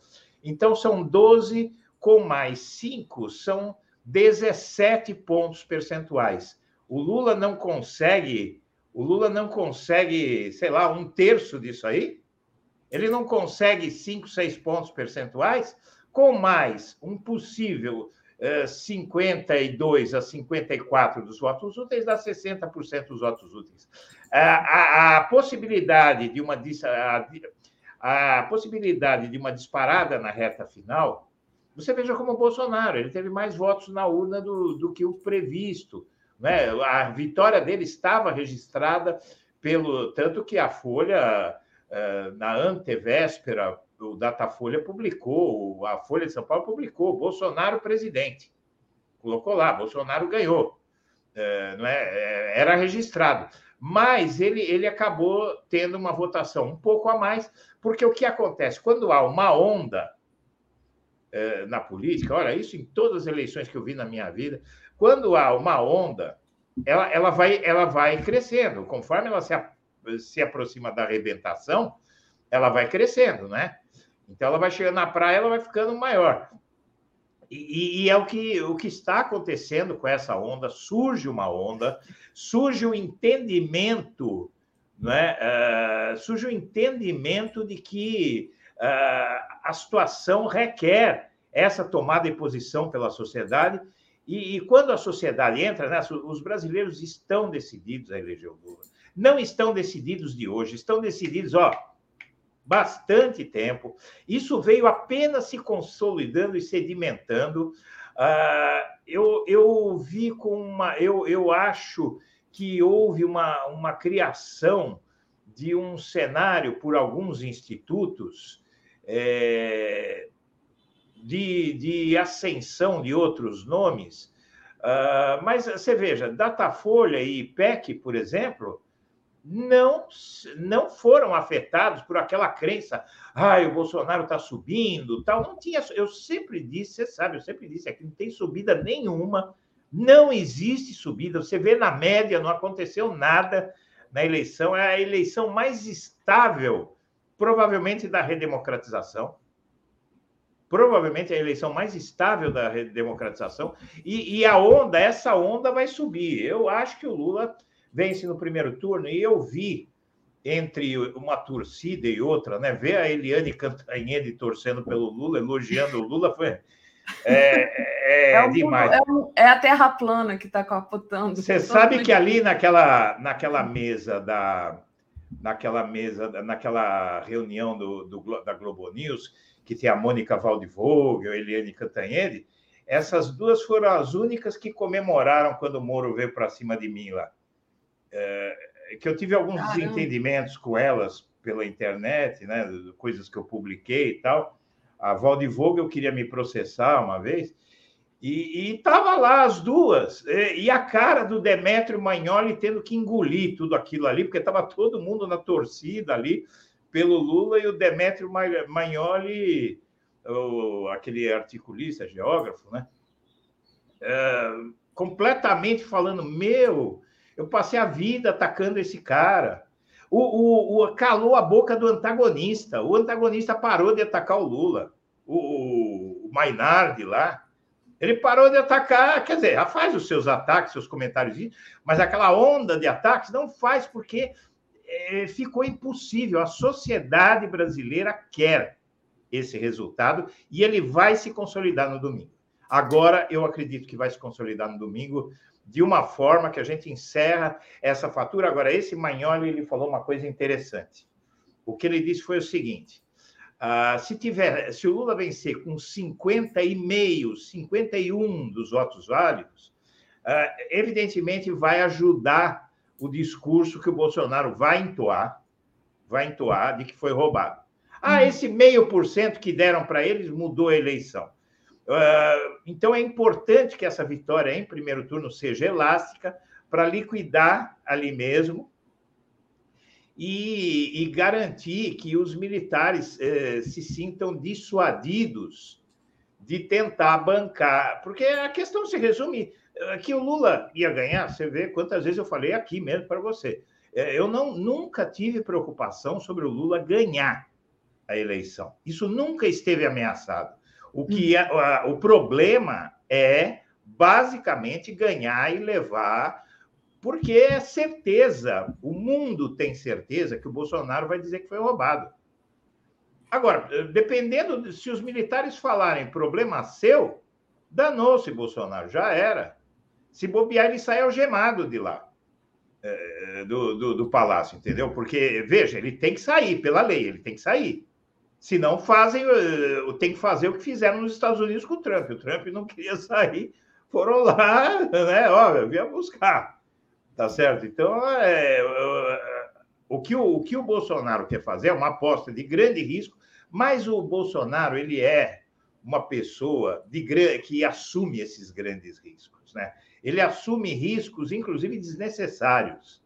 É um cara que vive no limite, né? Ele vive no limite e ele ele, a impulsividade do Bolsonaro, ele, ele tem um problema é, que a psicologia trata bem. Essa impulsividade dele, essa ausência de condições de se controlar emocionalmente, é o que está destruindo ele, mas de quebra está destruindo o Brasil, né? Muito bom. Eu queria dar as boas-vindas aqui para a nova membra do canal, Sueli, e agradecer também ao super sticker do Alair Padovani, que está sempre aqui conosco. Agradecer ao pessoal que está enviando o superchat, pedir para o pessoal deixar o like, compartilhar essa live, muito importante é, fazer assinatura aí no canal, né? Clica no sininho, assina o canal. Quem puder fazer uma assinatura solidária em Brasil247.com.br apoio ou se tornar membro do YouTube também é muito importante. O Júlio César Beraldi diz assim: melhor que o lado certo é vencer. Perdão, Darcy, diz ele. Adriana Rodrigues. E a Vera Magalhães, hein? Que não sabe para onde vai. Vai votar no Bozo. Maiara Silva.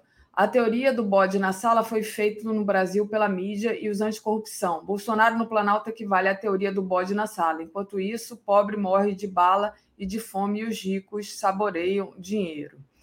O, a Olga Ferreira mandou aqui um, um superchat 13 é, e 13, 13 reais e 13 centavos e diz, errei o valor. Ela deve ter mandado um anterior. ah, ela mandou foi o da, da, da Miriam Leitão, justamente, que o Léo leu. O Vinícius Boachá diz: o Freixo perdeu do Castro. Bolha, opinião é isso. Daqui a pouco o Marcelo Auler vai vir aqui para falar do debate do Rio, tá, Vinícius? Aí a gente vai, vai aprofundar nesse assunto. E a Adriana Rodrigues mandou aqui só uma contribuição. E aí, né, é, Edu, queria falar com você sobre uma matéria do Estadão falando que o Bolsonaro está encampando o discurso do voto útil. O Bolsonaro disse assim: olha, é um direito votar em qualquer candidato e ponto final. Nem vou falar em voto útil aqui. Eu acho que o primeiro turno existe para exatamente você votar naquela pessoa que você acha que deve votar. E no segundo turno você tem que ter uma opção e sempre tem o melhor ou o menos ruim. Foi o que o Bolsonaro declarou. Ele disse ainda: e eu peço a você, não anule seu voto, não se abstenha, não vote em branco, vote em alguém. Isso eu vejo, Edu, e não sei como é que você vê, é a confirmação que o Ciro está servindo aí como linha auxiliar do Bolsonaro. Simples assim. Como é que é, aliás, é, tem, uma curiosidade, tem uma curiosidade, não sei se você chegou a ler o artigo que eu mandei para o 247 na segunda-feira. Deixa eu é, é, foi o seguinte: ah, é tá. o, o Ciro Gomes, o Ciro Gomes ele repetiu o que fez o Serra em 2002. Tá? É, em 2002, na reta final da campanha, após a, a fala da apavoradinha do Brasil, lembra da apavoradinha do Brasil? Lembro. É, não é? A Regina Duarte, né? Eu tenho medo, tal. E, e, e sucedendo a apavoradinha, veio ah, o Serra, ele fez o seguinte, é mas idêntico do Ciro. Mostrava uma cadeira uh, imponente, sabe, como se fosse uma cadeira presidencial vazia, e dizendo: ele vai fazer um pronunciamento importante. Era uma sexta-feira, a reta final da campanha, como agora. O Serra, só que foi em segundo turno, o Serra chega é, e faz essa propaganda, anuncia um pronunciamento importante é, com esse com essa expressão, né, pronunciamento importante, e não era nada, não era porcaria nenhuma, era mais do mesmo, como foi o Ciro Gomes. O Ciro Gomes ele quis criar um fato político tal, mas é, é na verdade eu, eu eu tenho algo eu tenho algo que eu ainda não decifrei. Os prejuízos, veja, até os irmãos do, do Ciro Gomes puxaram o tapete dele, né? Estão uhum. aderindo. Então, quer dizer, ele está no isolamento total. E você vê o Ciro Gomes, ele me lembra muito Bolsonaro, mas muito. Porque o Ciro Gomes, ele, ele parece feliz da vida, parece que ele está bombando, que ele está liderando as pesquisas. Uh, e, e, e ele se isolou à esquerda e à direita. E ele parece não se dar conta disso, porque o que ele está fazendo é, é, é, chega a ser bizarro que ele não perceba o quanto está prejudicando. Então, quer dizer, eu, eu não sei qual é a questão do Ciro e daquela a tal da turma boa que está com ele, é um bando de malucos igual a ele. Porque ele, ele, ele está é, encerrando a carreira política dele, vai ficar sequelas isso. Não é? tem, tem, tem, inclusive, uma analogia com um americano lá que fez a mesma coisa, o, Ralph Nader. Né? Lembra do Ralph Nader?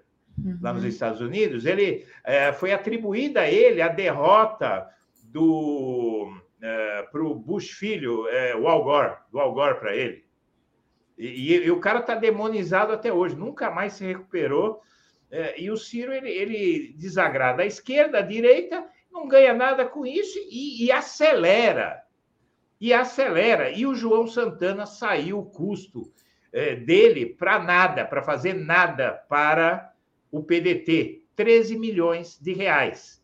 Para falar para o Ciro, para fazer o Ciro, o Ciro atacar o Lula, precisa gastar 13 milhões de reais para isso? Não é verdade? Então, você veja o, o absurdo. Uh, e, e, quem meteu o PDT nessa barafunda foram uh, Carlos Lupe e Ciro Gomes. Esses dois, eles vão uh, ter que responder sobre isso ao partido. Você vai ver. Já os movimentos que tem tido, né? o, o PDT está em pé de guerra contra o Ciro Gomes. Tá. Né? Então, quer dizer, eu não decifro o que, que o Ciro quer. Se alguém aí tiver alguma, alguma sugestão, só se quer suicidar politicamente mesmo, não sei. Porque não tem lógica. Para mim, ele só quer mesmo é apoiar o Bolsonaro. Mas vamos lá. É, deve ser um fetiche, né? É, vai saber, né? Vai Deixa... saber, né? É, deixa eu agradecer aqui o, o, apoio do pessoal, muito importante. Deixar o like e compartilhar essa live, aproveitar aqui a alta audiência. E Oliveira, é porque é só campanha irresponsável Ciro para 2026. Geraldo Mota enviou aqui um superchat para gente, o Paulo Batistella também, sem apoio. Reginalíssima, bom dia, Daphne Edu. Apesar das expectativas de, de riscos das eleições, a alegria do Vira está se ampliando. Lula no primeiro turno. O Lúcio Raezer diz: precisam ver o vídeo da Juice Media, Visit Brasil. Eu não, não vi, não vou procurar, Lúcio. Muito obrigada. Não, não sei do que, que, se trata, mas vou procurar. É, e aí, né, falando, né, Edu, falando de apoio, né? É, até o Celso de Mello está declarando apoio a Lula, né? Está tá ampliando cada vez mais, né? Não tem... André Lara Rezende, né? Vários tucanos, o, o chefão lá do Instituto IFHC, do, do Instituto Fernando Henrique Cardoso, é, é, é, generalizado. Por quê? Porque não tem uma posição defensável. E veja, quando o Bolsonaro faz uma defesa do voto útil, depois daqueles cochichos estranhos? Por que, que o, o Ciro Gomes ele vê o Bolsonaro começa a cochichar e dar sorriso? Por quê? É? Entendeu? Então, eh, minha filha, tem coisas que estão mais na cara do que o nariz, né? Eh, e está na cara que existe. O Ciro, para mim, ele tenta. Deve ser a única hipótese plausível, né? O Ciro, para mim, ele tenta se cacifar pela direita em 2026. É, ah, ele, ele, ele tem uma origem conservadora né, na política, ele entrou, ele entrou no PDS, que era o partido da ditadura militar. Né, ao contrário do que pensam, o partido da ditadura não era o PFL, era o PDS, que é o sucessor da Arena. E o PFL ele nasceu de uma costela do PDS inconformada com a escolha de Paulo Maluf para ser o candidato do regime militar na, na, na eleição é, na eleição é, presidencial, eu acho que foi de, de 85, né? Foi a de 85, 85, né? 84. É, foi a eleição presidencial em que o Tancredo se elegeu, né, vencendo Paulo Maluf, e o Ciro tem a, tem a origem no PDS. Né? Foi ali que ele entrou. Aí ele dá uma desculpa de que sim, é porque o meu pai era do PDS e eu tinha que entrar na política por algum lugar. Tal. Então ele, ele tem é, uma origem é, conservadora, né? E, e, eu acho que ele está querendo voltar para isso. Ele, uh, e, e, o Moro pedindo voto para o Bolsonaro, coisa mais patética, né? eu acho que é, é, todo esse movimento dessa, desses quinta colunas aí, desse tipo de gente, é, eu acho que está ficando tudo muito claro. Agora, uma coisa a gente tem a Gente, me digam se fui eu que travei ou se foi o Edu. Acho que foi o Edu. Certeza. Oi, Edu, tá travando um pouquinho. Como nos governos anteriores. Não acredito. Eu acredito numa campanha da extrema-direita, como está acontecendo nos Estados Unidos, né? Uma campanha é.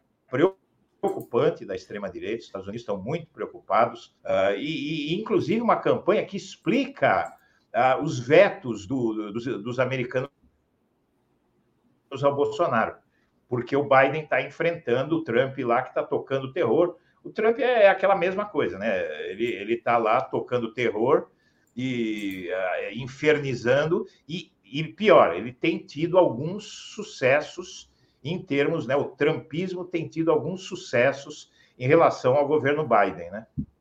Eu acho que eu congelei aqui. Foi, Edu, você está congelado, você está travando. Vamos fazer o seguinte: você entra, é, sai e entra rapidinho novamente. Pra, enquanto isso, eu vou lendo aqui os superchats. Tá pode ser? Então tá. Pode ser, lá. sim. Deixa eu aproveitar, pessoal, e ler os superchats enquanto o Edu sai. Eu acho que ele não consegue nem sair aqui, porque ele travou. É. Mas enquanto isso, vou pedir para o pessoal deixar o like é, o som tá bom, diz o Jonathan. Tá, tava bom o som, mas estava travando para mim também. Eu perdi um pouco do, bem rapidamente do que, que ele havia falado. Vamos lá. Ali Oliveira diz assim: comentem espetacular entrevista, seminário filosófico de Ariovaldo Joaquim no Boa Noite de ontem. É, obrigada, Lia. Rita Oliveira, desculpa, Rita Vieira. Será que a jogada de Ciro não está numa. É, de Ciro não está numa aliança subterrânea entre ele e Bozo para a migração em massa dos votos do Bozo para o Ciro na última hora? Cláudio Alves, foi 85 mesmo, Edu. É, o Ante Júnior diz: Ciro quer herdar o espólio falido do Bolsonaro. Amanda Elias, como pessoa da saúde mental, muito me preocupa chamar Bolsonaro de, e Ciro de malucos. É uma ofensa aos malucos. Acho que burros é um adjetivo melhor. Eu concordo Amanda, eu acho que a gente não tem que chamar nem Bolsonaro nem Ciro de maluco, primeiro em respeito à loucura, né? Eu acho que melhor do que burro, eu acho que é melhor chamar de mau caráter mesmo, que é, o, que é a qualificação que para mim cabe melhor, mas te agradeço demais aqui a sua contribuição. A Diel Oliveira também contribuiu. Thaís Neves. Mais agrada o Eduardo Moreira, que está lá tratando o Ciro Gomes do mesmo jeito agora, gritando. Ele dia que não é nem Lula nem Ciro. Ah, ele dizia, deve ser, né? Obrigada, Thais. Veio aqui meio faltando umas letras a sua, a sua mensagem, mas deu para entender. Cláudio Alves, Ciro perdeu a cabeça, portanto está louco. Não, vamos dizer que ele talvez esteja mal intencionado ou não, ou não esteja entendendo o momento que a gente está passando agora no Brasil. Ali Oliveira é porque é só campanha. Ah, essa aqui eu já tinha lido, Geraldo Mota também. Vamos ver. É, o Edu ainda não voltou. Deixa eu ver se ele volta. Senão, eu vou trazendo aqui o Marcelo Auler, que já está aqui esperando. É, mas eu ainda tenho muita coisa para tratar aqui com o Edu. Vamos lá. Eu acho que de fato o Edu deve estar tá com muita dificuldade. Deixa eu trazer o Auler. Bom dia, Marcelo. Bom dia, Daphne. Bom dia, comunidade. Vamos ver você... se o Edu retorna aí. Vamos ver, é. Mas enquanto isso, você veio aqui conversar conosco, né? Ô, Marcelo, que bonitinho o seu cenário hoje. Você mudou de cenário. Estou em Jacarepaguá. Estou em Jacarepaguá. Ah, tá em Jacaré. Um beijo aí, tá? Para a dona da casa de Jacarepaguá, que eu adoro. Ela foi trabalhar, me deixou aqui sozinho, mas tudo bem. Tá Alguém tem que trabalhar nessa dupla. Aqui, pois né? é, né? Não, mas a gente está trabalhando também, para com isso. mas, Marcelo, diga aí, você, você conseguiu assistir o debate ontem? É Olha, é eu confesso que eu confesso que no primeiro bloco eu até cochilei. Uhum. Mas então depois então eu acendi, eu uhum. acendi e vi todo o resto. Tá? Uhum. Agora, é, a primeira observação que eu faço é o seguinte: é essa falta de compromisso da Globo com a democracia.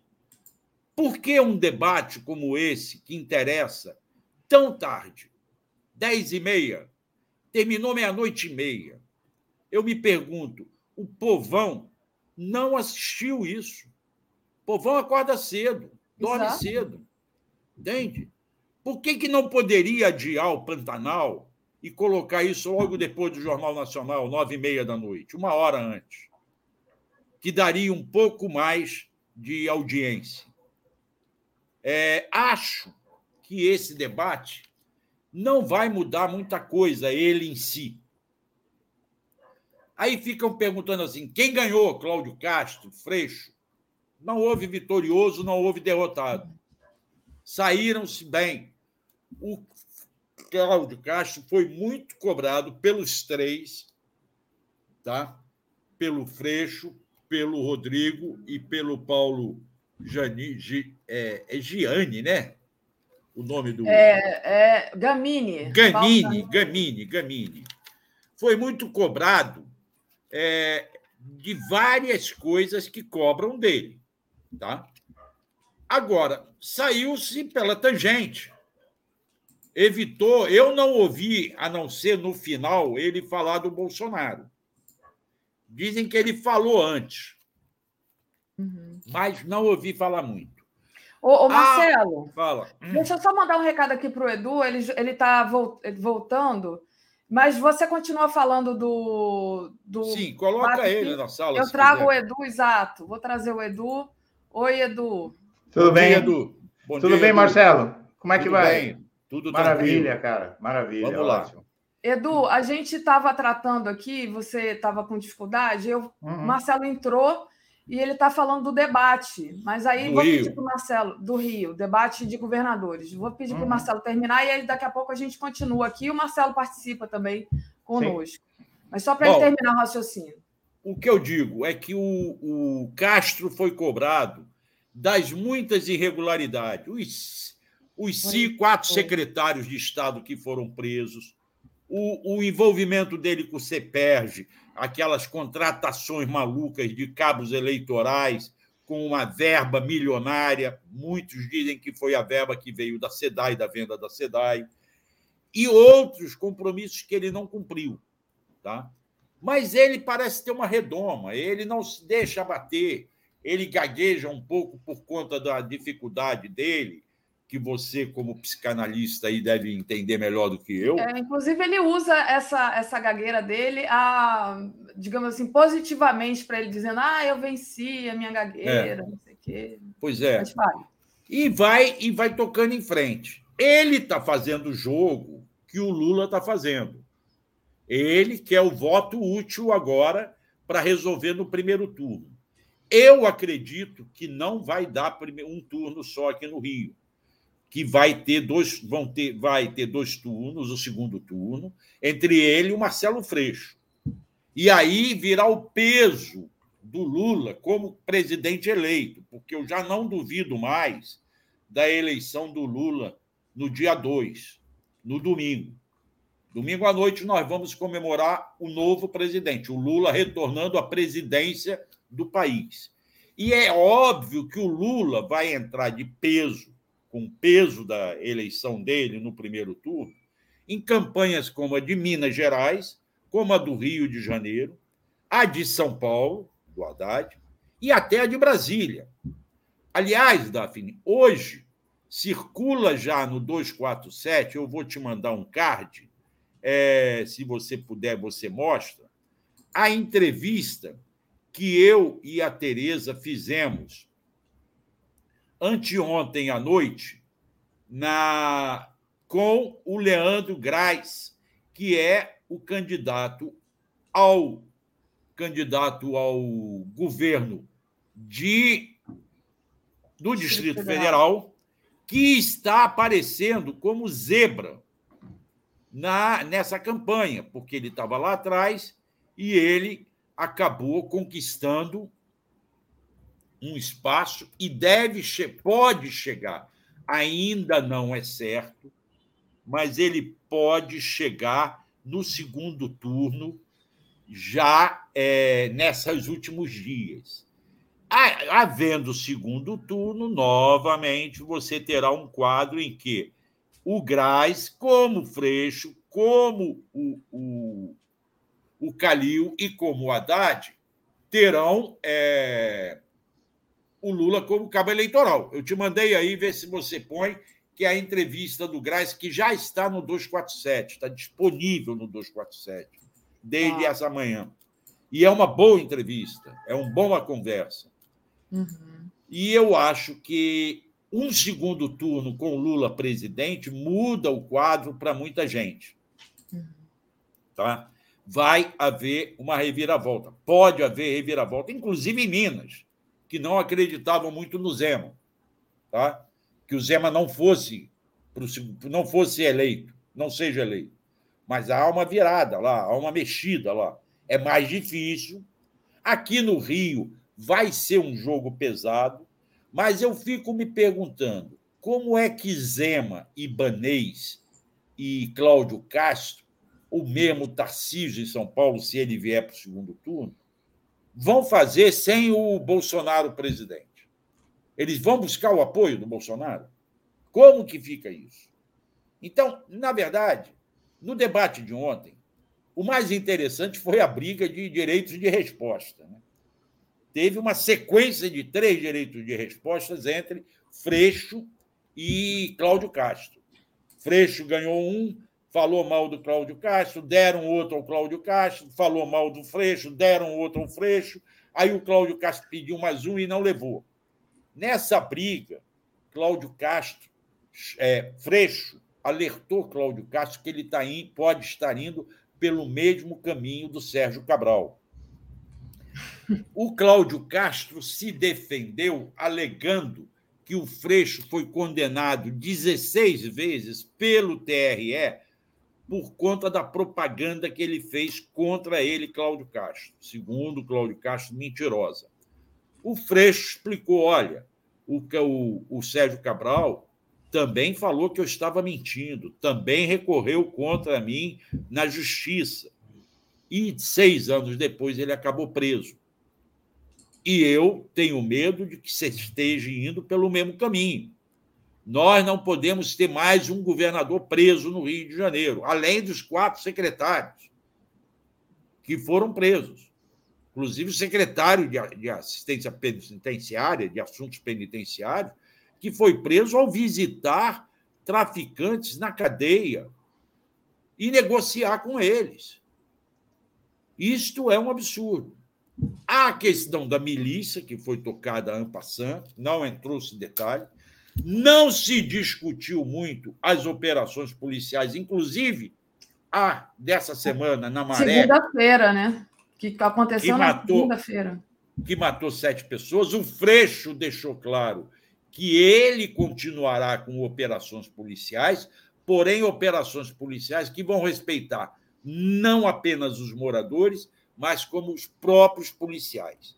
Por que isso?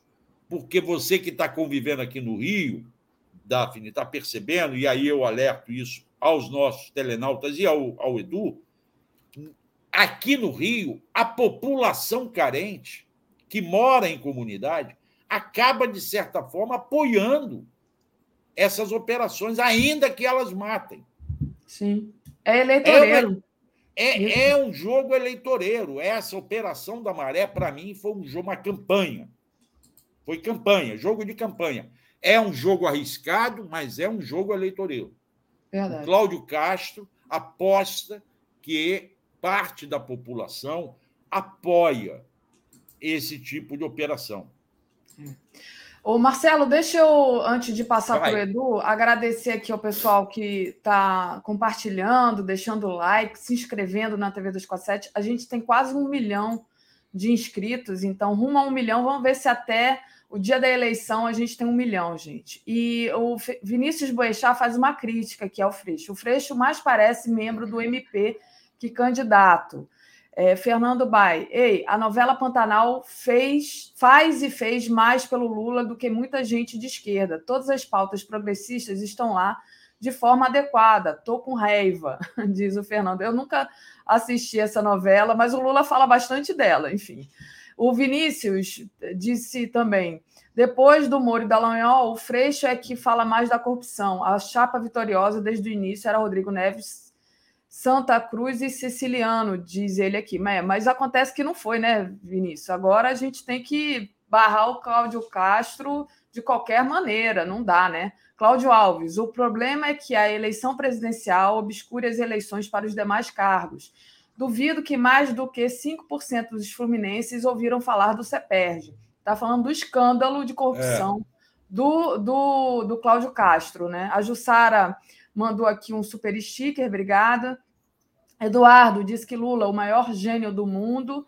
Tereza Rai também mandou aqui um super é, uma, uma, contribuição, obrigada. É, papo de viagem. Nessa eleição, não tivesse o Lula, eu votaria é, Zé.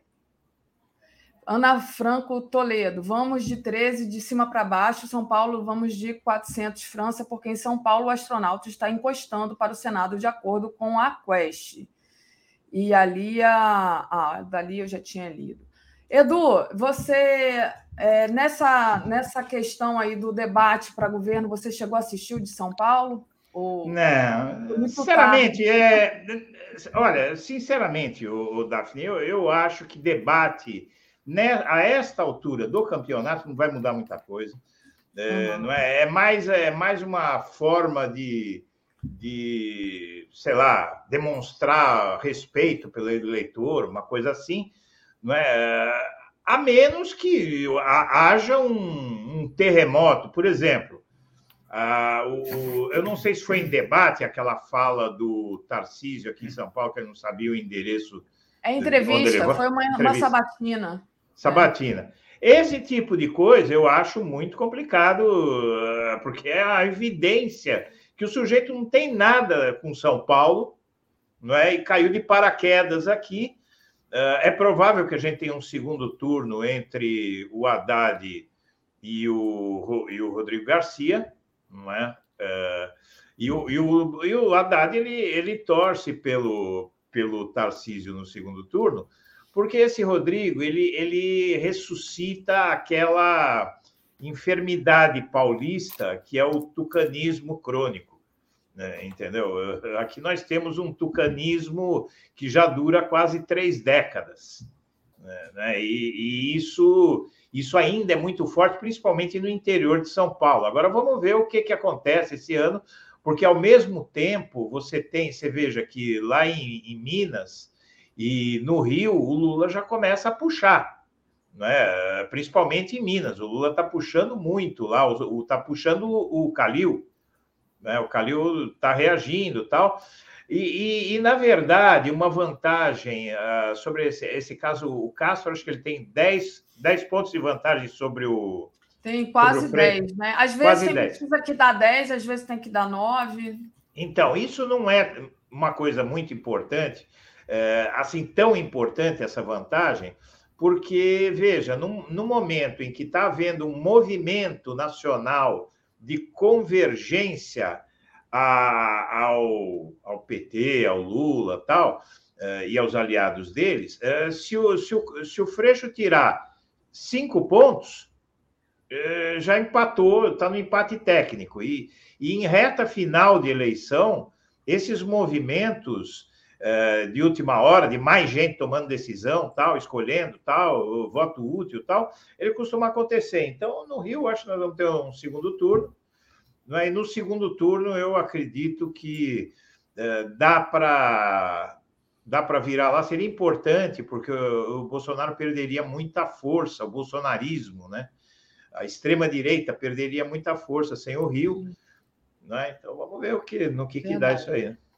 Ali, peraí, Marcelo, deixa eu só ler aqui. E Oliveira, voltando para a Nacional, sempre achei que era só campanha Ciro 2026. Agora me assusta a possibilidade de estratégia aliança com Bozo para herdar eleitores.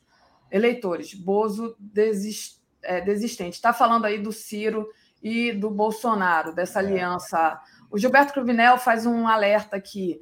Bom dia, é preciso prestar atenção à abstenção. Conversei com uma amiga que é doméstica, ela disse que nem lembrava que domingo tem eleição. É sério isso. Pode ser isso, né, Gilberto? Ou pode ser que ela seja bolsonarista e não queira dizer para você que é um conhecido esquerdista, digamos assim, não quer brigar contigo. Né? Antônio nunca. Hã? Só uma coisa, só uma coisa, Daphne. Nunca, desde pelo menos desde a redemocratização, houve uma um, um, indícios tão fortes de que a sociedade pretende votar em peso. Sim, é, exatamente. Eu acredito que nós estamos indo para uma, uma eleição histórica e um momento de crescimento da politização e do entendimento dos brasileiros sobre quem é o quem é quem, não só na política brasileira, mas ideologicamente. É, é, eu, eu acho que o Bolsonaro, olha, eu falei isso uma vez, teve um monte de gente no Twitter ali ficou brava comigo. Pô, mas ele matou não sei quantos na pandemia. Mas eu disse o seguinte: a eleição do Bolsonaro, apesar da tragédia que foi, de todos os males que causou, das vidas que ceifou, a, presidência do Bolsonaro, eu acho que serviu, primeiro, para refrescar a memória. Uh, eu vi ali, por exemplo, a Luciana Genro na, na frente do Lula não é? A Luciana Genro que chegou a chamar o Moro de herói, não é? Que, que, que, fazia apologia à Lava Jato. Então, por quê? Porque a esquerda esqueceu o que era a direita no poder. A, a parte da esquerda, parte da esquerda e da população em geral esqueceu o que era a direita no poder. Então você teve um momento aqui no Brasil em que, por exemplo, no governo Dilma, é, ela apanhava pela esquerda e pela direita. E aqui, haja visto junho de 2013. E, uhum. e isso é, foi uma temeridade. Eu, eu, à época, eu surtei vendo aquele cenário, é, tá? Porque eu, eu, eu escrevi um artigo, viu, Marcelo?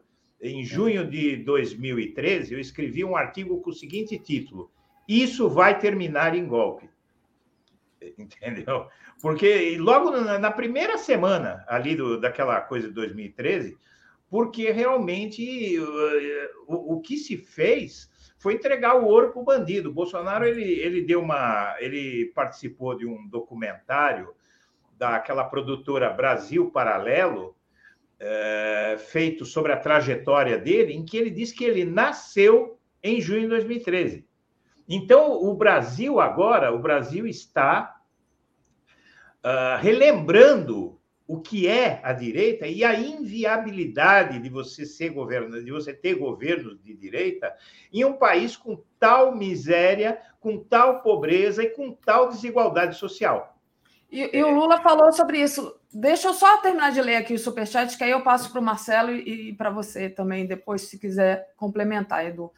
Uhum. É, o Antônio Costa Nunes mandou um superchat para o Auler. Auler, o povão não tem identidade com Freixo. As fake news grudaram nele e é muito difícil de contornar. Qualquer outro venceria o Castro. E aí, lembra... só para é, adicionar alguma coisa ao que o Eduardo estava falando, né, que o Bolsonaro é, nasceu em 2013. Ontem o Lula disse mais ou menos isso, num jantar com banqueiros e empresários, ele disse é, que, o é, que o Bolsonaro é fruto de injustiças da Lava Jato. Então, é assim, né, o, digamos, é, é, essa, essa questão de toda essa manipulação da mídia e tudo pariu o Bolsonaro. É, Mas. É, eu, o Marcelo ia falar, eu acabei cortando e depois eu volto para você, Edu, e a gente finaliza aqui. Não, eu vou concordar primeiro com o Eduardo de que nós vamos ter uma eleição diferente. Acho que, ao contrário, o Cruvinel está certo na preocupação dele. Vocês vejam que o próprio Lula tem batido nessa tecla. Não. Mas eu não sou tão otimista quanto o Adi Damus foi ontem no Boa Noite, em que ele anunciou uma vitória do Lula por larga margem já no domingo. Eu acho que vai ser uma vitória, não muito apertada, mas também não com tanta larga margem. Vai garantir o resultado da eleição no domingo. Acho que nós podemos caminhar para uma, um pleito com um menor número de, de abstenções, dado o interesse que o debate político está gerando. A gente está vendo na rua as pessoas se manifestando, entende? Estamos vendo isso. Ontem mesmo, num bar em Jacarepaguá, que é uma área tradicional, tem muito bolsonarismo aqui, tem muito. milícias em algumas comunidades aqui. Eu assisti os garçons e pessoal da cozinha, vim cumprimentar porque eu estava com o adesivo da campanha do Lula. É, coisa que antes não, não acontecia. Verdade. Acho que o, o debate de ontem não fará muito efeito, como eu disse, o povão não assistiu. Eu reconheço que um telenauta falou de que o Freixo tem certas dificuldades, não apenas no povão, principalmente no interior do Estado e na Baixada alguma coisa. Porém, o siciliano grudou nele, o siciliano tem força na Baixada. Nós vamos aqui, como eu já falei, perder a questão do Senado, não por conta da divisão da esquerda, como muitos falam, mas porque a gente não soube mostrar direito ao eleitor quem é Romário.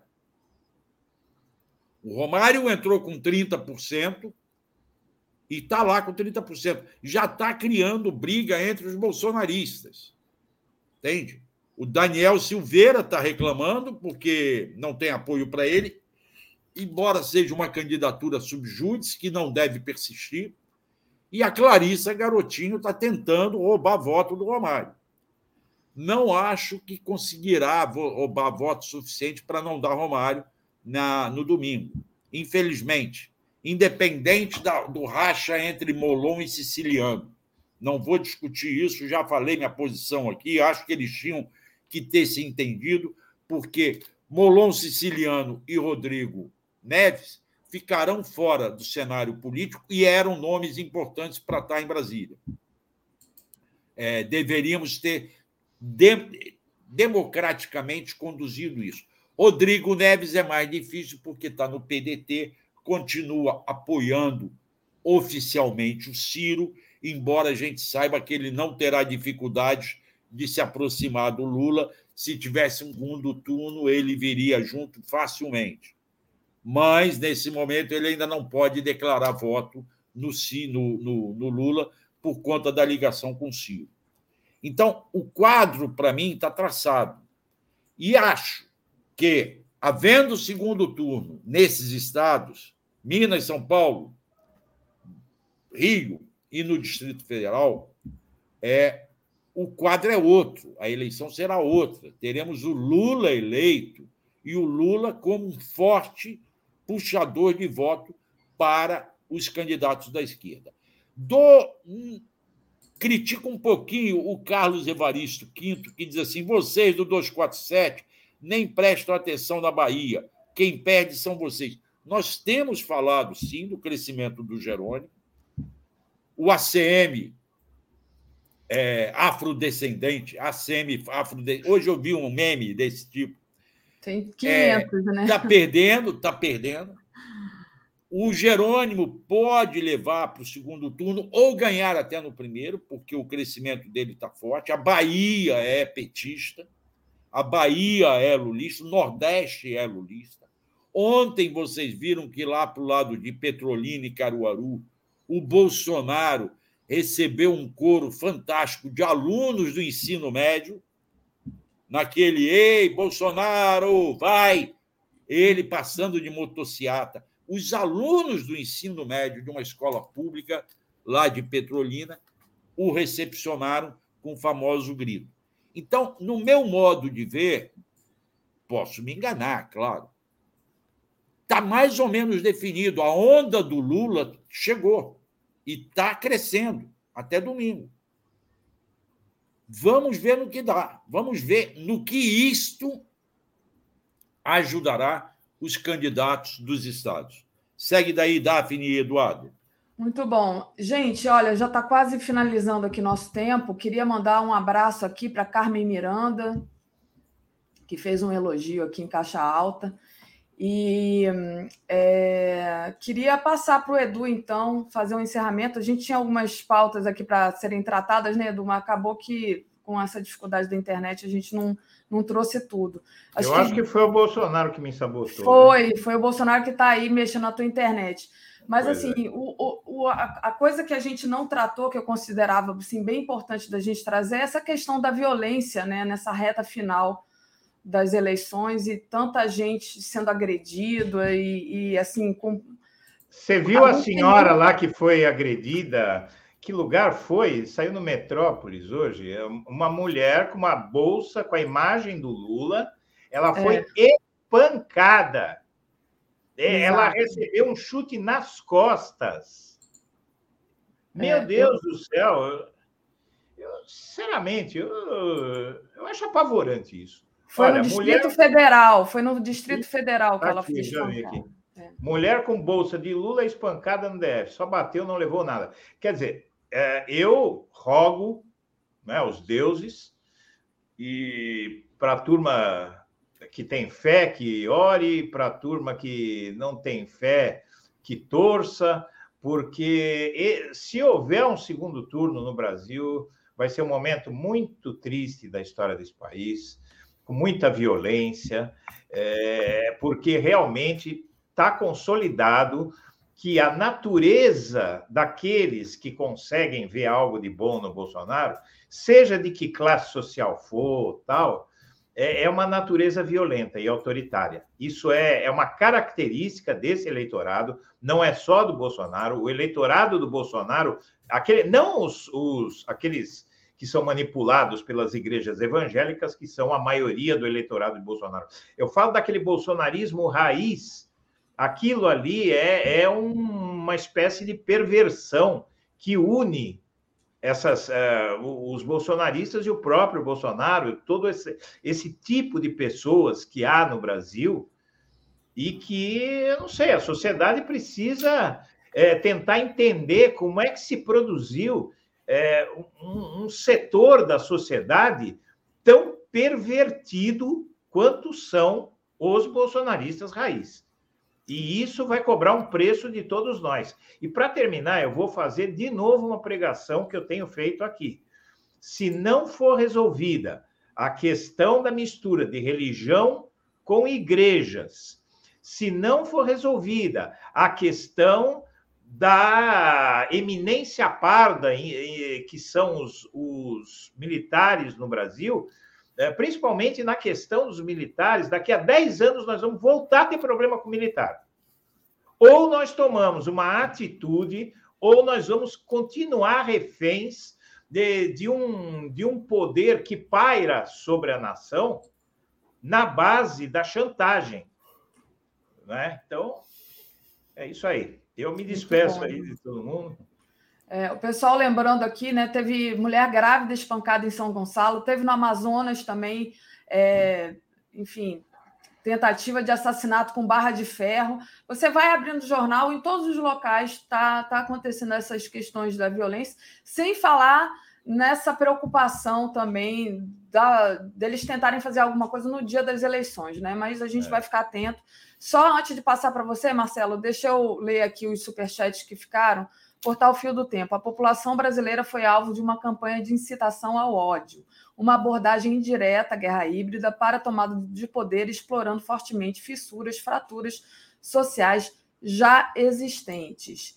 E o Cláudio é, traz aqui também: é preciso aumentar muito as penas para crimes contra a pessoa e contra o Estado Democrático de Direito e diminuir, diminuir as penas para os demais crimes, é, diz aqui o Cláudio. Lia Oliveira, voltando para a Nacional. Ah, dali eu já tinha lido, então são esses que ficavam faltando. Marcelo, eu sou a. Seu Não, eu me despeço, chamo atenção para essa entrevista, mais uma vez, do Leandro Graça. É, é importante o pessoal do Distrito Federal prestar atenção, inclusive na briga de comadre que tem lá na disputa pelo Senado entre a Damares e a Flávia Arruda, o que pode beneficiar a candidata petista, tá? É, isso está bem explicado lá nessa entrevista, por isso que eu acho que é importante. Deixo o meu abraço aqui para minha querida Tereza, com quem eu não vou estar agora, e vamos à luta. Hoje à noite nós temos um compromisso com a cultura e o, e o, o, o siciliano, assim, não é isso? É, no, lá no Teatro Casa Grande, o Osmar Prado recebendo Osmar Prado, que eu é, com quem eu fiz campanha. Eu tenho uma foto fantástica do Osmar Prado comigo em 1989, quando eu ainda andava de moto, ele na garupa da minha moto com a bandeira do PT fazendo campanha no dia da eleição. Né? Peraí, Marcelo, não sai não, não sai não. A Tereza está aqui no, nos bastidores, ela vai ver essa foto. Cadê? Bota ela na sala. Bota ela na sala logo. Peraí, deixa eu botar ela na sala. Bom dia, Tereza. Bom dia, Tereza. Bom dia, Eduardo. Bom dia, Marcelo, Daphne, comunidade. Bota deixa aí que eu, também quero ver.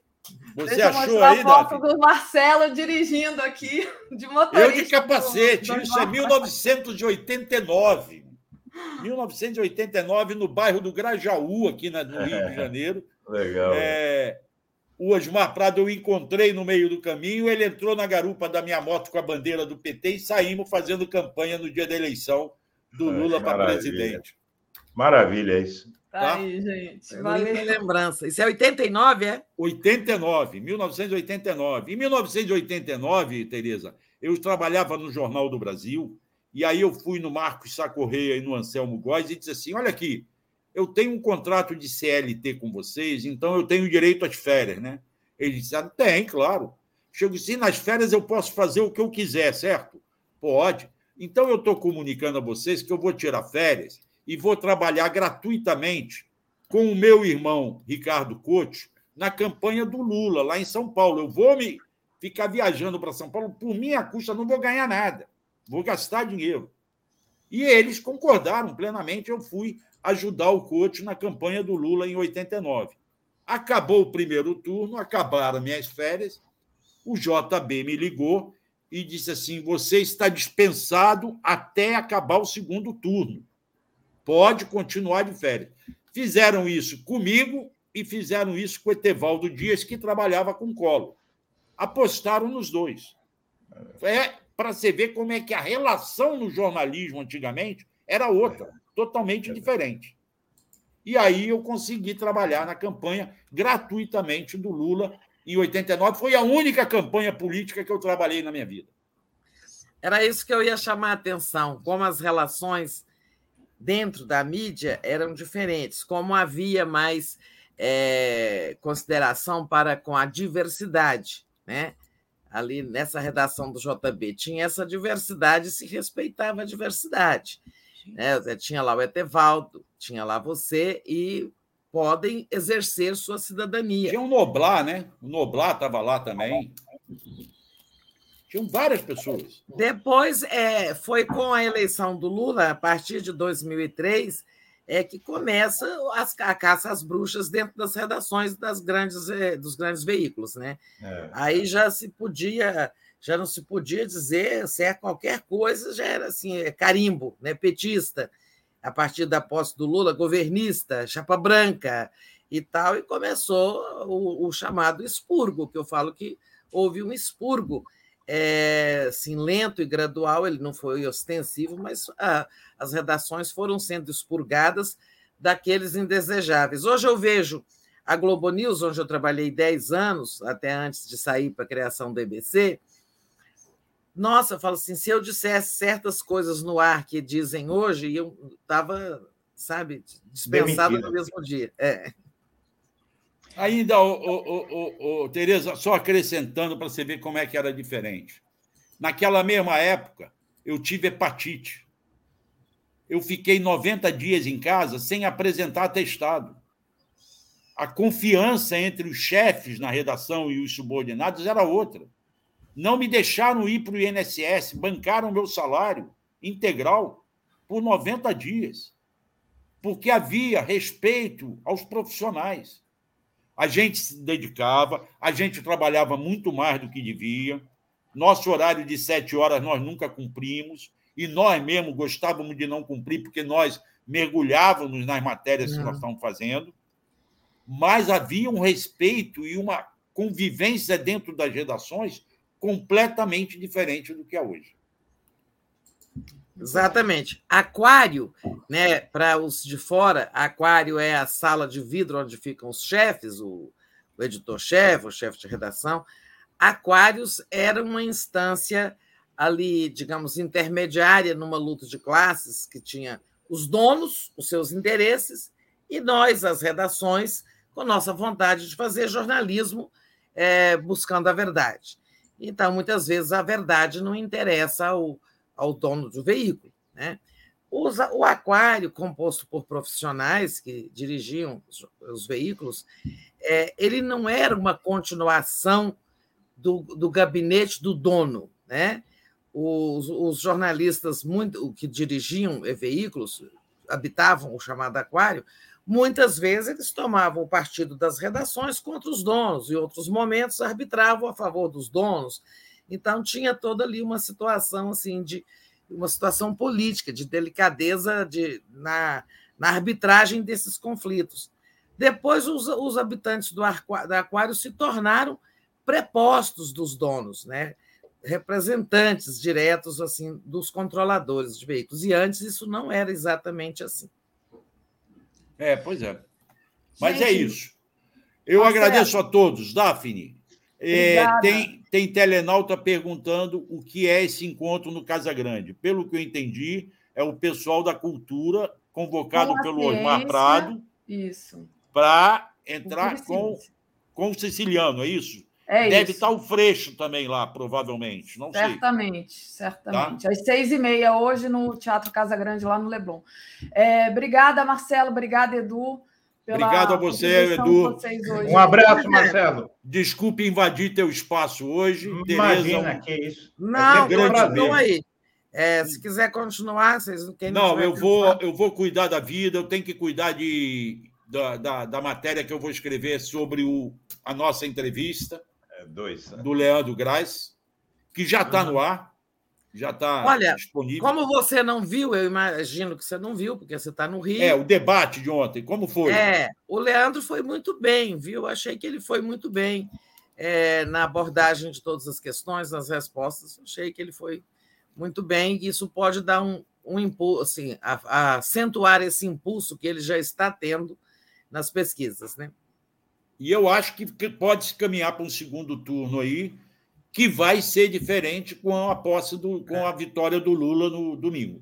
E achei que o governador, que é o oponente, o governador que agora se esconde de ser bolsonarista, não foi bem, sabe? Ele, mesmo para o público dele, é, não achei que ele foi convincente, não. Achei que ele não, nem estava bem, sabe, ontem, assim, de performance mental. Perfeito. Vamos ver. Então Vamos tá, lá. gente. Um grande abraço a todo mundo, um bom dia para todo mundo e até. Um abraço. Eu acho que quinta-feira a gente reaparece na grande live à noite, né? Sobre o debate do, do presidente. Acho que ah, vai sim. ter uma grande live que nós vamos, todo mundo estar tá junto novamente. É isso aí. Vamos comentar o tá debate. Tá então, grande tá, abraço. Bom dia para vocês dois. Um abraço, pessoal. Bons abraço, trabalhos aí. Valeu. Vocês vão todos para a luta mesmo, então bons trabalhos. Tchau, Tereza. Tchau, tá. tchau. tchau. É, Tereza, deixa eu só responder aqui a Tânia, que está enviando uma denúncia de treinamento de mesários. Tânia Martins. Obrigada, Tânia. Você escreve para contato, arroba Brasil 247. Contato, arroba brasil247.com.br, é isso? Mas Agora como é que é a denúncia dela? Ela, é, que tem um treino, é, ela não falou que tem um treinamento de mesários aqui, que é uma denúncia que ela quer fazer. Então, ela, de, ela de, pode escrever para a gente, para esse e-mail do contato, e pedir para encaminhar para a edição, que aí a, a pessoa da edição, que, né, que não sou eu. É, vai mandar para a Gisele para a gente. Vai mandar para a Gisele e aí vai, vai escrever uma matéria para denunciar isso, né? E, e, enfim, não sei e qual treinamento, seria... Isso é aonde? É no Rio de Janeiro? Ela não diz aqui. Não... É porque ela está no chat comum e passa muito rápido. Então eu bati ah. o olho, assim, vi que ela estava querendo denunciar para a gente, né? Para mim e para Marcela, melhor a melhor maneira, eu acho que é denunciar através de escrever uma matéria, porque nós, imprensa, só temos a falar sobre isso, né, Tereza? É, a, a, pois é, eu quero pedir lá em contato, arroba, que me encaminhe cópia da correspondência dela, é, porque a gente pode fazer uma matéria e Isso. também encaminhar para o TSE, lá para aquele telefone. Ah, tá. aquele, um, tem um local lá, um telefone. Ou um... Ela diz que tem um áudio. Ó. A Ellie Argolo disse que ela leu aqui, dá mensagem para a Tânia, que não passa, é. para mim não para, né? É. São milhares de mensagens que é, passam. É, ali para a Daphne, gente, é, uma, é um negócio assim, é um, parece um. Vai, vai passando assim, a gente não consegue nem ler é. direito, né? São espumas flutuantes que vão passando, ó, é uma correnteza, né? Severina diz: sim, Daphne, mesários bolsonaristas voluntários fazendo trapaça. Então, é só escrever para o contato, pedir para encaminhar para a Tereza, pode encaminhar para mim, para a Gisele, que é, é a chefe da edição aqui, para ver o que, que a gente pode fazer, né? A, a, é, e encaminhar isso pro, também para o TSE. É. é Aí a Tereza deve, tem... deve saber melhor como é que faz isso. Eu não, não para dizer a verdade, eu não, não sei como fazer, né? É, ou para o TRE, dependendo do estado. É. Ó, o Pardal é um sistema que possibilita ao cidadão informar a Justiça Eleitoral e ao Ministério Público denúncias de infrações eleitorais e irregularidades nas campanhas eleitorais. O Pardal é um aplicativo desenvolvido pela Justiça Eleitoral é, que pode ser baixado em smartphones e tablets. E, há, e é disponível nas lojas Apple Store, para quem usa sistema de telefone iOS, e Google Play, para quem Nossa. usa, é, como chama aquele outro, Android. Né? É. Tá aqui, é... eu abri aqui, Tereza, para o pessoal. É só, acabei de achar. Você coloca TSE Pardal, já aparece aqui a página do Tribunal Superior Eleitoral é, falando, e aí tem o, o, link, tem tudo direitinho, tem a explicação. Exato, Pronto, tem a página lá também, que é Pardal TSE Jus BR barra Pardal Web e tal.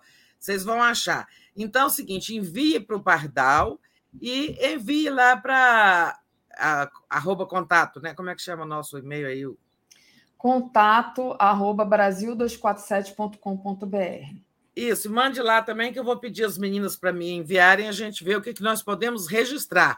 Mas a denúncia mesmo, assim, para funcionar, é, para produzir efeitos mais rápidos, porque até escrever uma matéria, ser publicada e o TSE ter conhecimento, a semana já voou. Então, é, vamos fazer logo a denúncia disso lá no Pardal, pelo Pardal. Tá? Muito bom, Tereza. Obrigada. Então, respondendo aqui a Tânia, que estava agoniada colocando mensagem aqui, e foi bom que você traz aí com a sua experiência como, como é que deve ser o caminho, né? A Cláudia Maria diz: o canal de denúncias do SE, o aplicativo Pardal, foi isso que a Tereza acabou de, de trazer aqui. E temos aqui também um outro superchat da, do perfil Rei Capivara. Daphne com a camisa do Aquiles. Não é verdade, vocês não me comprometam. O Aquiles está lá na, na Paraíba, eu estou aqui no Rio de Janeiro e isso é um vestido, isso não é uma camisa. Ah, vou mandar um beijo para o meu é o estilão do, É o estilão do Aquiles. É. é tão calor nesse Rio de Janeiro, apesar de hoje, hoje ter começado a chover aqui, choveu a noite inteira, hoje fez maior calor, aí eu resolvi vestir, colocar esse vestido. vestido Corda fresco, bamba. É. Diz, meninas, falem sobre a importância em não votar na legenda e aos que estão receosos de irem descaracterizados. Vamos eleger um parlamento que apoie Lula. Tenho certeza que a Tereza vai querer falar sobre isso, sobre as, as, a maneira prática né, da gente melhorar aí a eleição, na, enfim, alcançar um resultado bom. O Fernando Bai diz: Osmar Prado é o velho do Rio, Zé de Abreu é o coronel. O povo não assiste Globo News nem a CNN, diz o Fernando Bai. O Vinícius perguntou que evento é esse, a gente lá no Casa Grande já respondi. A Sheila Santos e no Ceará, um bolsonarista matou um eleitor de Lula no dia é, 2 a 13. Obrigada. E o Cláudio Alves diz: é preciso aumentar muito as penas. Ah, não, do Cláudio já tinha lido, então valeu. A violência está então, solta, né, gente? Está solta por aí. Nossa, tá. É, agrediram uma mulher grávida aqui em São Gonçalo, Tereza. Um negócio horrível um homem batendo uma mulher grávida é. que estava trabalhando, porque ela estava justamente trabalhando na campanha do candidato do PT. Tereza. Olha, deixa eu falar dessa questão ah. aí que foi pedida, porque depois ah. nós vamos entrar numa pauta de uhum. assuntos que não devem ser interrompidos, como pesquisa, como encontro do Lula com os empresários, pesos pesados do, do, do capital. Né? Então, eu vou é, abordar logo isso. Eu acho que a importância de ir descaracterizado, não ir de camiseta do Lula, coisas assim, ou de outro candidato do seu do campo, é, a, a importância é de evitar a violência, né? Eu acho que é para isso mesmo, é, evitar que ser agredido, porque não é proibido, né? É, mas isso vai produzir é, confusão. Eu acho que é, é bom evitar. Para quê? Né? Você, o fato de você vestir uma e votar com uma camiseta do Lula, no, já no domingo, isso não vai ganhar o voto de ninguém. É só uma declaração de voto, né? Sua. Eu acho que não é necessário, sabe? É, porque nunca se sabe. Vocês estão vendo aí, ó. Essa caso da grávida, a, a, do Distrito Federal, a que foi espancada, não levaram nada, só queriam bater, porque tinha lá algum signo lulista, né? É isso. Agora eu vou falar da a questão do voto no deputado federal, né? que pela primeira vez, para ter é, sobra de votos, ter direito assim, a o, o deputado que não alcançou sozinho o número necessário de votos para se eleger, e geralmente é muito alto, é o coeficiente eleitoral, né? É pegar os votos válidos e dividir pelo número de cadeiras, né? É, que aquele estado, cadeiras na Câmara Federal, né? Estou falando de deputados federal, ou de cadeiras na Assembleia Legislativa do seu estado. Isso dá um coeficiente, isso é o chamado sistema proporcional, né? É, não é majoritário, não é o mais votado. Então, é, esse coeficiente precisa ser alcançado. Quando o candidato sozinho não consegue esse número, ele podia sempre se beneficiar dos votos a mais que outro candidato do mesmo da mesma coligação ou partido teve, né? É a chamada sobra de votos.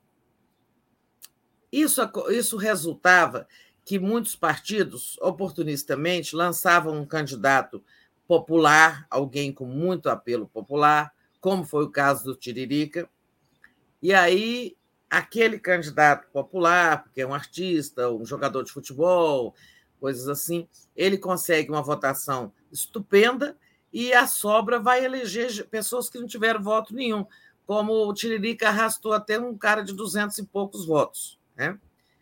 Isso é, é uma deformação da, da representação popular. Né? Tem pessoas que estão lá na Câmara votando em nome do povo, mas que representam 200. Né? Então, por isso, numa reforma política aí, recente, a, o Congresso estabeleceu que para ter direito às sobras de votos, o candidato precisa alcançar 20% daquele quociente eleitoral que eu mencionei, que é a divisão do número de votos válidos pelo número é, de cadeiras que o Estado tem direito. Né? É, então, isso resulta no quê? Para o campo lulista, que, que, cuja principal é, cujo principal objetivo na eleição legislativa é ampliar a bancada, é preciso votar com pragmatismo. Aliás, todos os partidos e coligações estão adotando é, esse, digamos, essa estratégia pragmática. Qual seja a estratégia pragmática? Né? Primeiro, é votar menos na legenda e mais nos nomes dos candidatos. Né? É, eu digo, a legenda é porque muita gente vai lá e vota 13 ou 50, pessoal e tal, ele não sabe o nome de um candidato. Tudo bem, esse voto não será desperdiçado, mas votar em nomes, porque é, aqueles menos votados, eles precisam alcançar 20%. Né? Agora, em quais nomes? Né? Não adianta é, você sair votando em qualquer nome por causa da sua simpatia ou porque ele é um aliado do Lula, por exemplo. Você é eleitora do Lula e vota em qualquer um que é aliado do Lula. Isso você pode estar jogando seu voto fora, porque se você votar em um candidato que não tem chance de alcançar os 20% do quociente eleitoral. Por isso, é, em todos os estados, as, a coligação Brasil da Esperança, ela já ela sabe. Eu não posso dizer como é que você vai descobrir isso, mas é pela, pelo, pelo olfato, né? Assim, é, todo mundo sabe, né, que é, você vai nos estados, as coligações sabem que não vão eleger todo mundo um partido tem direito a lançar uma vez e meia o número de cadeiras. Né? Então, fica ali um, um, número grande demais de, de candidatos. Mas só alguns terão chance de conseguir os 20% e chegar, né, cumprir o quociente, ultrapassar o quociente e se beneficiar da sobra porque, dos puxadores de legenda. O puxador é aquele deputado que já tem mais tradição, já é bem votado e que é assim é, é digamos o, o, o, mascote de um partido ou coligação no estado todo mundo sabe quem é sabe? Você pega aí, então você pega PSOL em São Paulo. Vou dar um exemplo de São Paulo, porque é, clá é clássico. E eu não, eu não posso, eu falo essa matéria aqui com muito cuidado, porque eu não posso estar tirando brasa de puxando brasa para ninguém, tá? Dentro do mesmo campo, né? Não posso estar fazendo isso. É, claro que eu tenho meus candidatos e tal, mas eu acho que não, não seria, não é isonômico, não é honesto, não é justo eu falar, olha, aqui é, em Brasília, fulano e fulano não tem chance, ciclano tem, não posso fazer isso. Mas eu vou dar um exemplo de São Paulo. É, Boulos é o puxador de chapa da, do PSOL, né, em São Paulo, todo mundo sabe. Então, a, é, o, o PSOL sabe que o Boulos vai garantir a eleição de mais um ou dois quiçá três, tomara, do PSOL com a sobra de votos dele. O Boulos é um puxador de chapa fortíssimo. Foi o segundo turno na disputa da, da, eleição da prefeitura, da eleição de prefeito. Né? E claro que ali em São Paulo, os eleitores do PSOL estão convergindo votos para aqueles dois ou três ou quatro que têm mais chances de cumprir os 20%, quer dizer, esse patamar mínimo, para ter direito às sobras do Boulos. Tá? Então, em cada estado, vocês devem observar isso. Acho que eu dei um exemplo bem, bem prático, que, que é o, o de São Paulo, né? todo mundo compreende isso. É verdade, Tereza. Deixa eu. Tem uma, uns superchats aqui para eu trazer, inclusive um do Fernando, que aí você responde se puder, se é que já não está respondido. É, queria agradecer ao Gilberto, né? É, Gilberto Cruvinel, bom dia, Tereza e Daphne, muito boa entrevista com Leandro Graz, assisti ontem às 6 horas da manhã, assisti hoje Oba. às 6 horas da manhã e já mandei para os primos de Brasília, muito bom. Oba! Obrigada, Corda, Gilberto. Corda bamba, muita gente com medo de votar, Tereza. O Carlos Alberto Veloso Lopes, eu acho que no discurso de posse, Lula deve enaltecer aqueles que, na luta pela democracia, derramaram seu sangue, sejam os agredidos e mortos. Aliás, só vejo petistas, do acampamento Lula Livre até hoje. É, quem está sendo agredido são os petistas, né? Quem está agredindo são os bolsonaristas. Noel Gonçalves Júnior mandou aqui um super sticker e o Fernando Bai, Tereza, poucos candidatos sozinhos conseguiram o coeficiente eleitoral e a imensa maioria não atingiu o limite de 20%. Como a conta é fechada? Pergunta ele. Repete, por favor, Daphne. Repito. É, ele pergunta assim: poucos candidatos sozinhos conseguiram o coeficiente eleitoral e a imensa maioria não atingiu o limite de 20%. Como a conta é fechada? Você Olha, quando não se consegue, né, não se elege, né? Aqueles votos são desperdiçados, digamos assim, né? O candidato ou ele consegue sozinho o quociente eleitoral e para isso ele precisa ser muito bem votado, ou ele consegue sozinho, ou então ele consegue 20% do quociente e se beneficia da sobra de votos daquela, de um outro candidato daquela coligação, né?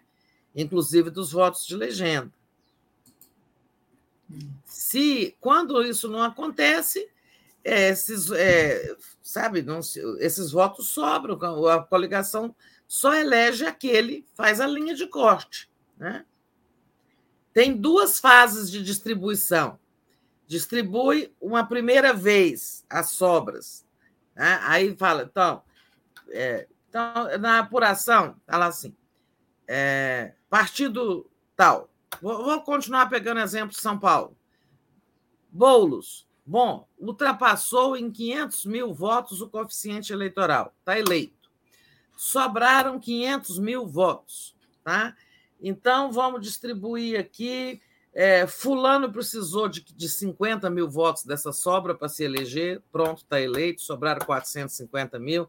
Ciclano precisou de 250 mil e já quase está acabando a sobra e tal.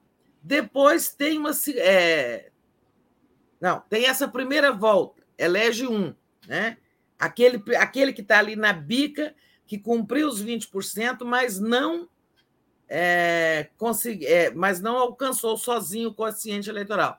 Então, faz a primeira distribuição, depois eles fazem uma segunda distribuição é, das sobras até que elas acabam. Não sei se deu para entender. Eu já falei disso ontem, mas eu estou repetindo porque esse assunto despertou muito interesse e é muito realmente muito importante. É, o Ismael Costa diz: todos os candidatos do partido são importantes, cada voto conta para atingir o coeficiente, diz ele. Muito obrigada. Queria trazer também é, a mensagem da Lia. Deixa eu contestar ele aqui. Todos tá. os votos do, do, dos candidatos do partido são importantes, sim, para o partido alcançar. Né? Agora, na hora da distribuição de sobras, é preciso pensar em quem tem mais chance, né? nos que têm mais chance. Não, é assim, se você se a gente voltar pulverizadamente só porque um candidato é da coligação, então, assim, o candidato é da coligação, teve, teve 500 votos, não vai se eleger. Não teria sido melhor você garantir com o seu voto a eleição de um que está lá na frente e que tem mais chances de se beneficiar das sobras? Né? É esse raciocínio pragmático que eu defendo.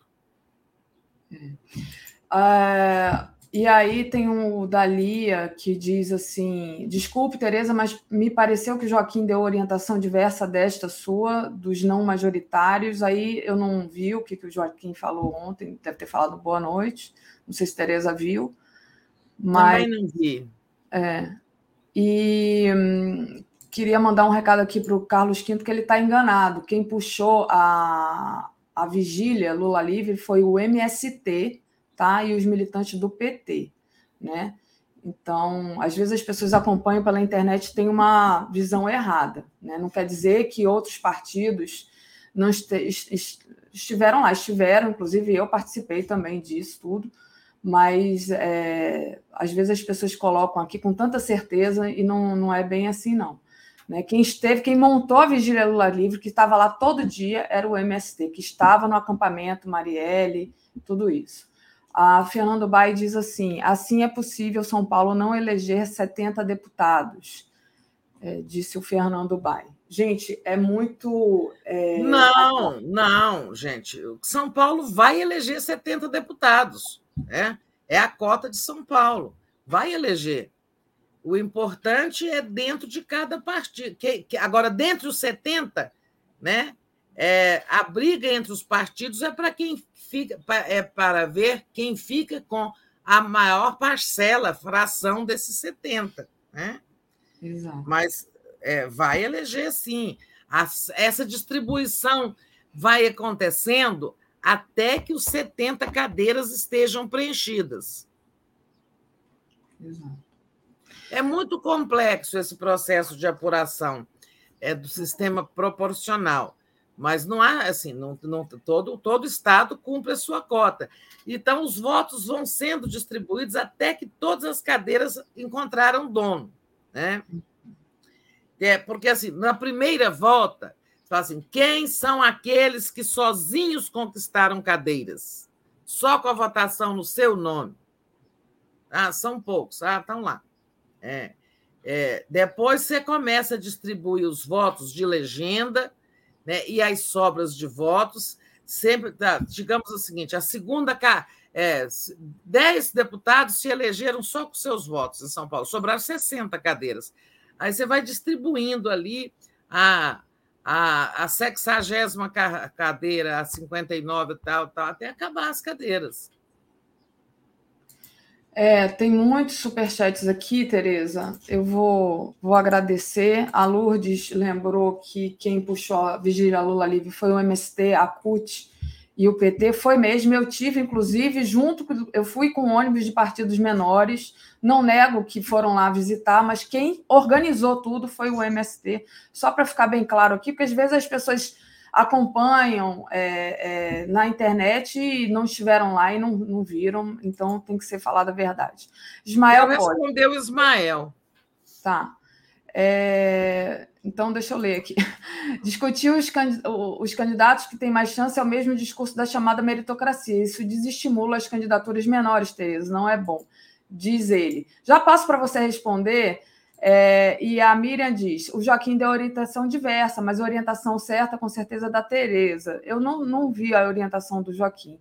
Jefferson Nascimento: se um candidato de um partido conseguir um milhão de votos e os demais não atingirem os 20%, nesse partido só vencerá apenas um. Seria isso mesmo? Malu Papo de Cozinha. Tereza, eu estou pensando em votar no Augusto Arruda Botelho, em São Paulo. Você sabe se ele é da coligação? Pergunta ela. E é aí, para você, Tereza, responder o Ismael. Inácio. De Arruda Botelho. Augusto Arruda Botelho, desculpa. Augusto Arruda Botelho. Inácio é o Lula. É. É o Luiz Inácio. Você conseguiu achar isso? Estou vendo aqui que ele é do PSB. É PSB. É, então ele é da coligação Brasil é. da Esperança. Olha, é, o, o, que eu queria responder aí, eu já falei o nome, já esqueci. O nome dele é Ismael. Ismael. Eu concordo com você que se, ne, se a gente concentra só em, em, quem tem chance, a gente elimina a possibilidade é, de outras candidaturas se revelarem, outros nomes se projetarem ter a renovação partidária, concordo com tudo isso. É, era bom votar sim, pela identidade. Por, mas o nosso sistema é assim, e esse é um momento de emergência, em que o Lula vai ser eleito domingo e ele vai precisar de uma bancada. Tá? Por isso, eu não gosto do nosso sistema proporcional.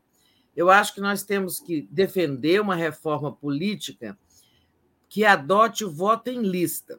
Como é que é o voto em lista? Então, vamos lá. PT é, lançou é, uma chapa de deputados com 20 nomes, né? pela ordem, tem lá. A ordem que aparece na lista é pela votação em convenção, né? E aquela chapa, aquele partido, é, isso é muito usado na Europa, né?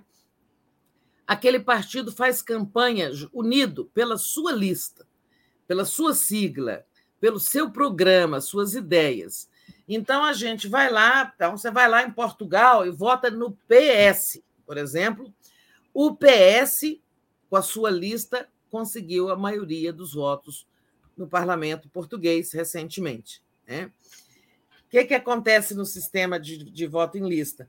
Nós votamos, é, é, as, os eleitores votaram, e aquele partido, quando faz-se a contas lá, ele teve votos suficientes para eleger cinco cadeiras, para ganhar cinco cadeiras. Então, faz a, o corte ali nos cinco primeiros nomes. Tá? É um sistema bastante democrático, um sistema que evita disputa dentro do próprio partido, todos trabalham unidos, campanha mais barata, né? e vincula mais o eleitor às ideias do partido e não aos olhos verdes ou azuis ou pretos ou a cor da pele ou as bandeiras pessoais de cada candidato. É, entende? É, eu acho que nós precisamos de um dia ter o voto em lista. Mas vamos andar, senão as pautas não, não andam, né? Ó, o José Freire. É, o José Freitas pede um corte da sua opinião, então está pedido aqui o corte, muito obrigada. E aí, Tereza, vamos lá, vamos falar um pouco sobre é, a, a, questão dos apoios, né? É, a, a, o Lula está produzindo aí várias declarações de apoio de artistas, economistas, personalidades diversas, até a Xuxa já declarou que vai é, votar no Lula, Joaquim Barbosa, André Lara, Lara Rezende e outros tantos, né? Então agora cada vez mais está crescendo essa onda vermelha, essa onda de apoio ao Lula, né, Tereza? É, a reta final de campanha, como a gente sempre falou, levanta uma poeira vermelha aí, e a gente vê que o Brasil está querendo liquidar essa fatura domingo, né? Claro que são personalidades, são pessoas que podem, no máximo, representar o seu próprio voto, mas é importante, elas podem influenciar e elas dão esse, é, esse simbolismo aí de que, sabe, o Brasil quer resolver logo. tem essas pessoas todas que a, a Daphne citou, e hoje é, os jornais trazem um apoio importante, que é do ex-ministro do Supremo, Celso de Mello, com uma nota em que ele descasca o Bolsonaro, né? mas descasca. É, eu tinha visto um trecho aí, mas deve ter aí por aí nos, nos jornais, vocês vão ler. Mas ele chama. O 247, deixa eu é, compartilhar aqui o 247 com, com os nossos internautas. Vocês podem ir lá na, na página do Brasil247.com. É, o Celso de Mello reforçando a onda Lula com apoio no primeiro turno. Então tá aqui, tá? É, a matéria, quem quiser olhar. Vê aí, ó, você que está com a matéria na mão, tem uns adjetivos aí que ele fala que ele é medíocre, que ele é. O, o Joaquim Barbosa ontem disse que ele é abjeto, que o Bolsonaro é uma pessoa abjeta. É, e o Celso de Mello fala que ele é indigno do cargo, que ele é, tem, que ele é de, um, de uma extração medíocre, vulgar, despreparado. Olha assim, mas é, é uma série de adjetivos e que por isso levou o Brasil a uma situação difícil e tal, e que por isso ele vai votar. Não vai ele... votar em Bolsonaro. É ele diz que é um político menor, sem, o Bolsonaro, né, sem estatura presidencial, de elevado coeficiente de mediocridade, destituído de respeitabilidade política, adepto de corrente ideológica de extrema-direita, que perigosamente nega reverência à ordem democrática, ao primado da Constituição e aos princípios fundantes da República, cujo comportamento vulgar de todo incompatível com a seriedade do cargo que exerce, causou o efeito perverso de vergonhosamente degradar a dignidade do ofício presidencial ao plano menor de gestos patéticos e de claro e censurável desapreço ao regime em que se estrutura o Estado democrático de, de direito. Em defesa da sacralidade da Constituição e das liberdades fundamentais, em prol da dignidade da função política e do decoro no exercício do mandato presidencial e em respeito à inviolabilidade do regime democrático, tenho certeza absoluta, não votarei em Jair Bolsonaro. E por tais razões, o meu voto será dado em favor de Lula no primeiro turno, disse o Celso de Mello. Então, o ex-decano do Supremo, né, uma pessoa muito respeitada no meio jurídico, tem contradições, claro, as pessoas têm é, restrições a votos que ele já deu, mas essa hora não é de olhar para trás, né, gente? Essa hora é de olhar para domingo.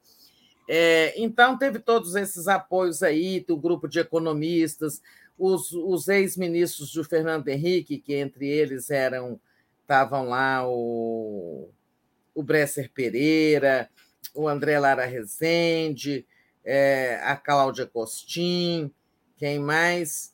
É, o, o, o Recupero, né? são vários ex-ministros do Fernando Henrique, cinco ex-ministros do Fernando Henrique.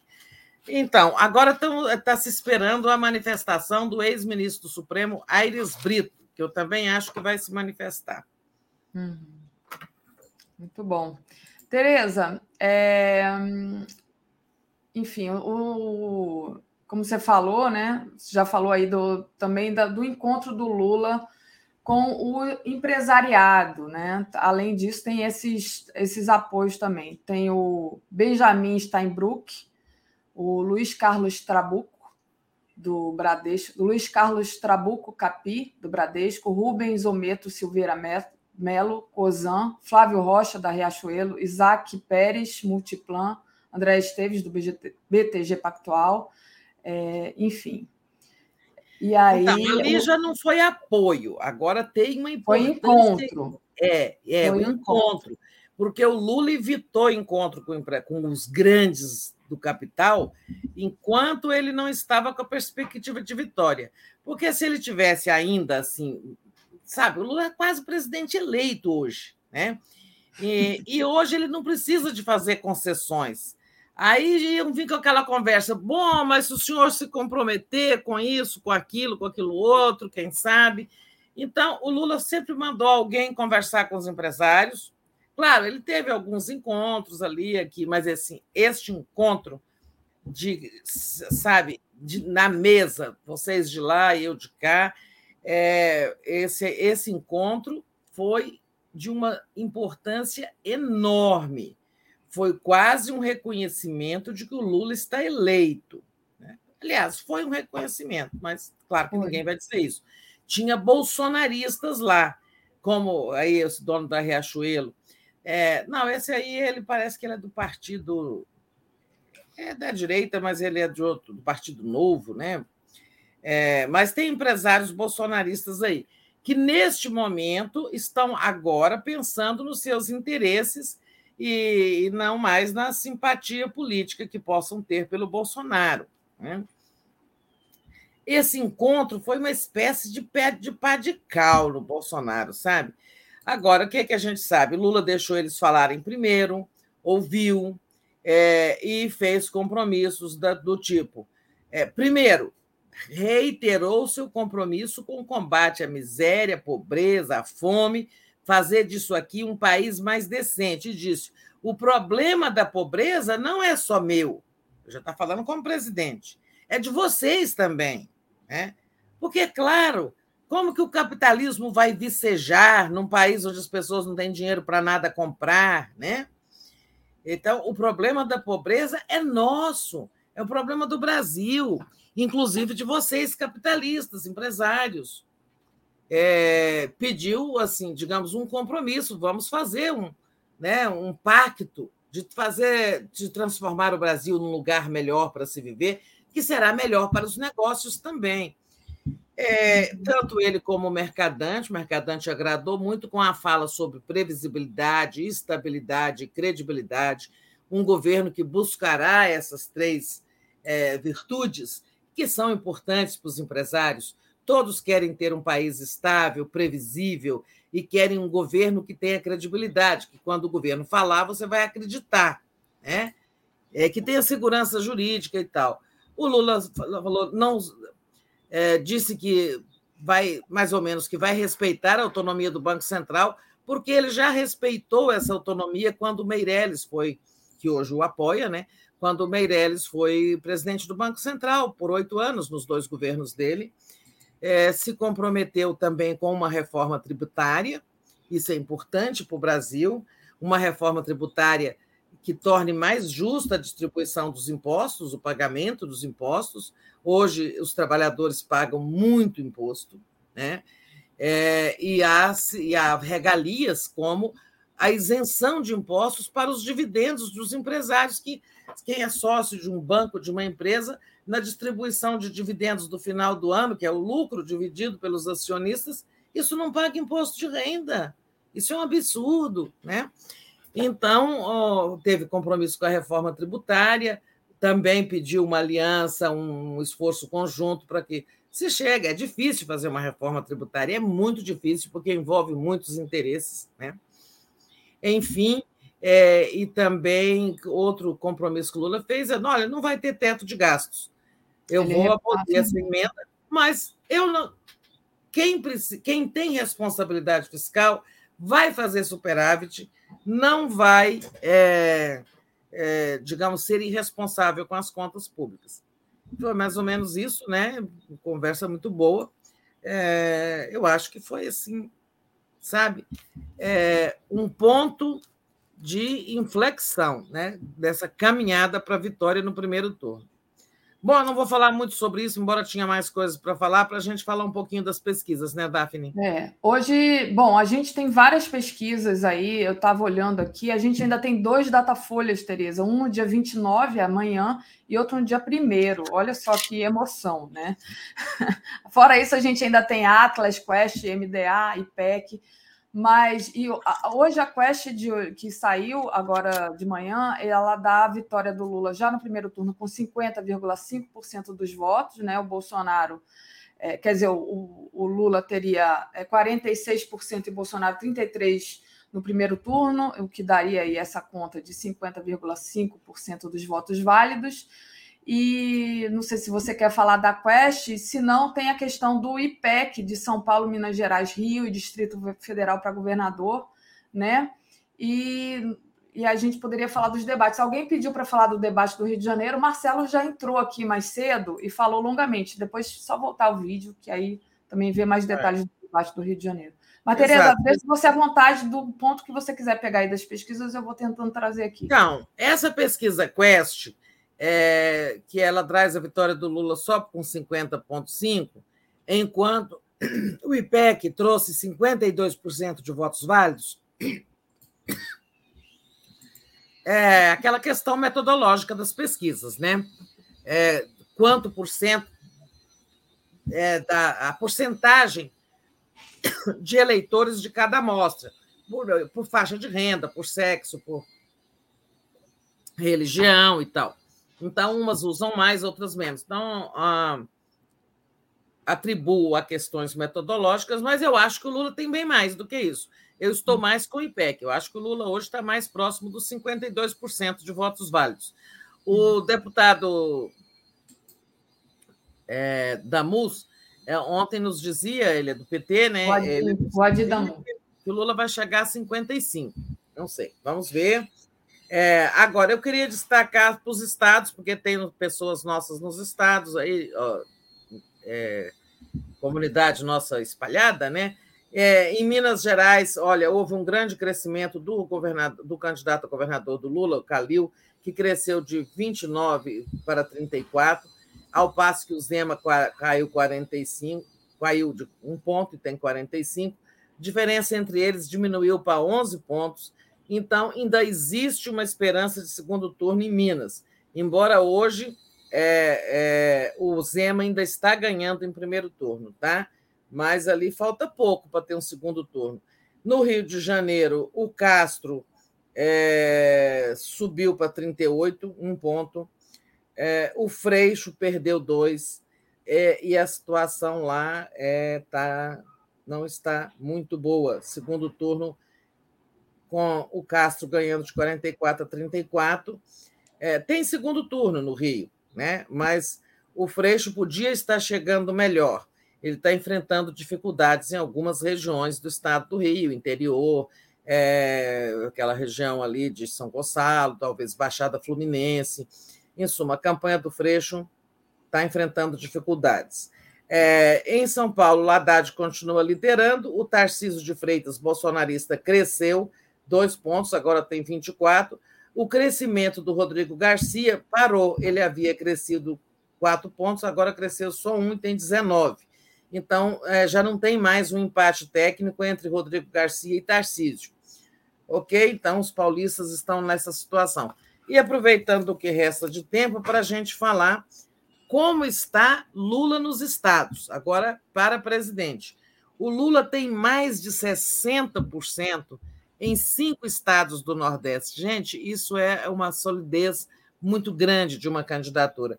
O Lula tem mais de 60% em Pernambuco, Bahia, Rio Grande do Norte, Piauí e Maranhão.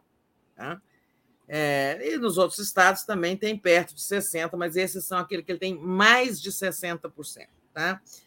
É, em São Paulo, essa, são, essa é uma pesquisa do IPEC, né, divulgada ontem. Em São Paulo, Lula tem 44 e Bolsonaro 33. Lula cresceu um ponto, é, então a diferença lá está em 11. Tá? Melhorou, Lula cresceu em São Paulo. Minas Gerais, Lula cresceu 3, tem 49 contra 31 do Bolsonaro, que também não cresceu nada. O Bolsonaro continuou com 33 em São Paulo, com 31 em Minas, não cresceu nada. É, no Rio de Janeiro, o Lula cresceu um ponto, 42, e o Bolsonaro continuou com 36. Lembrando que houve momentos em que o Bolsonaro liderou a disputa para presidente no Rio.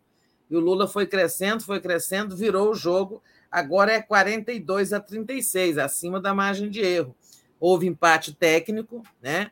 O Bolsonaro liderava, o Lula foi crescendo, foi para o empate técnico e agora superou. 42 a 36 no Rio de Janeiro, estado do Rio de Janeiro. Pernambuco, 64 a 23. Distrito Federal, o único desses, dessas unidades, infelizmente, eu estou dizendo, que eu estou citando, Distrito Federal, Bolsonaro 46 e Lula 32. Bolsonaro cresceu cinco pontos no Distrito Federal, não sei por quê. Né? Ele tem uma coligação forte aqui com o governador Ibanês, que disputa a reeleição, que também está liderando as pesquisas, mas não é só isso. Tem um, um, tem uma, uma onda conservadora, esta unidade da federação, que já foi progressista, que eh, implantou políticas sociais importantes no governo petista de Cristóvão, como, por exemplo, o Bolsa Escola, que depois deu origem ao Bolsa Família. É, hoje é uma unidade muito conservadora. Eu, se me perguntarem por que, eu não sei explicar, tá? Mas então é isso: quadro nos estados. Lula solidíssimo no Nordeste e crescendo em São Paulo, Minas e Rio de Janeiro. Muito bom, Tereza. Muito bom. Deixa eu agradecer ao Fernando Silva, que entrou aqui como membro do canal. Então, faça como o Fernando. Torne-se membro aí do YouTube. Você também pode fazer uma assinatura solidária em brasil247.com.br apoio. Está passando aqui no banner aqui embaixo, olha. Pode ajudar com, pelo Pix também. Pode só se inscrever no canal para a gente chegar a um milhão de inscritos também, é muito importante. Ou só compartilhar e deixar o like também já ajuda, gente. Muito obrigada pelo apoio de vocês. É, Ali Oliveira mandou um superchat aqui para gente dizendo: e precisávamos adotar também aquele sistema de não majoritários eleitos somente um ou dois meses depois de eleito o majoritário a quem ele vai servir. Disse a lei aqui, eu acho que ainda sobre aquele assunto anterior. É sobre sistemas eleitorais. É. É.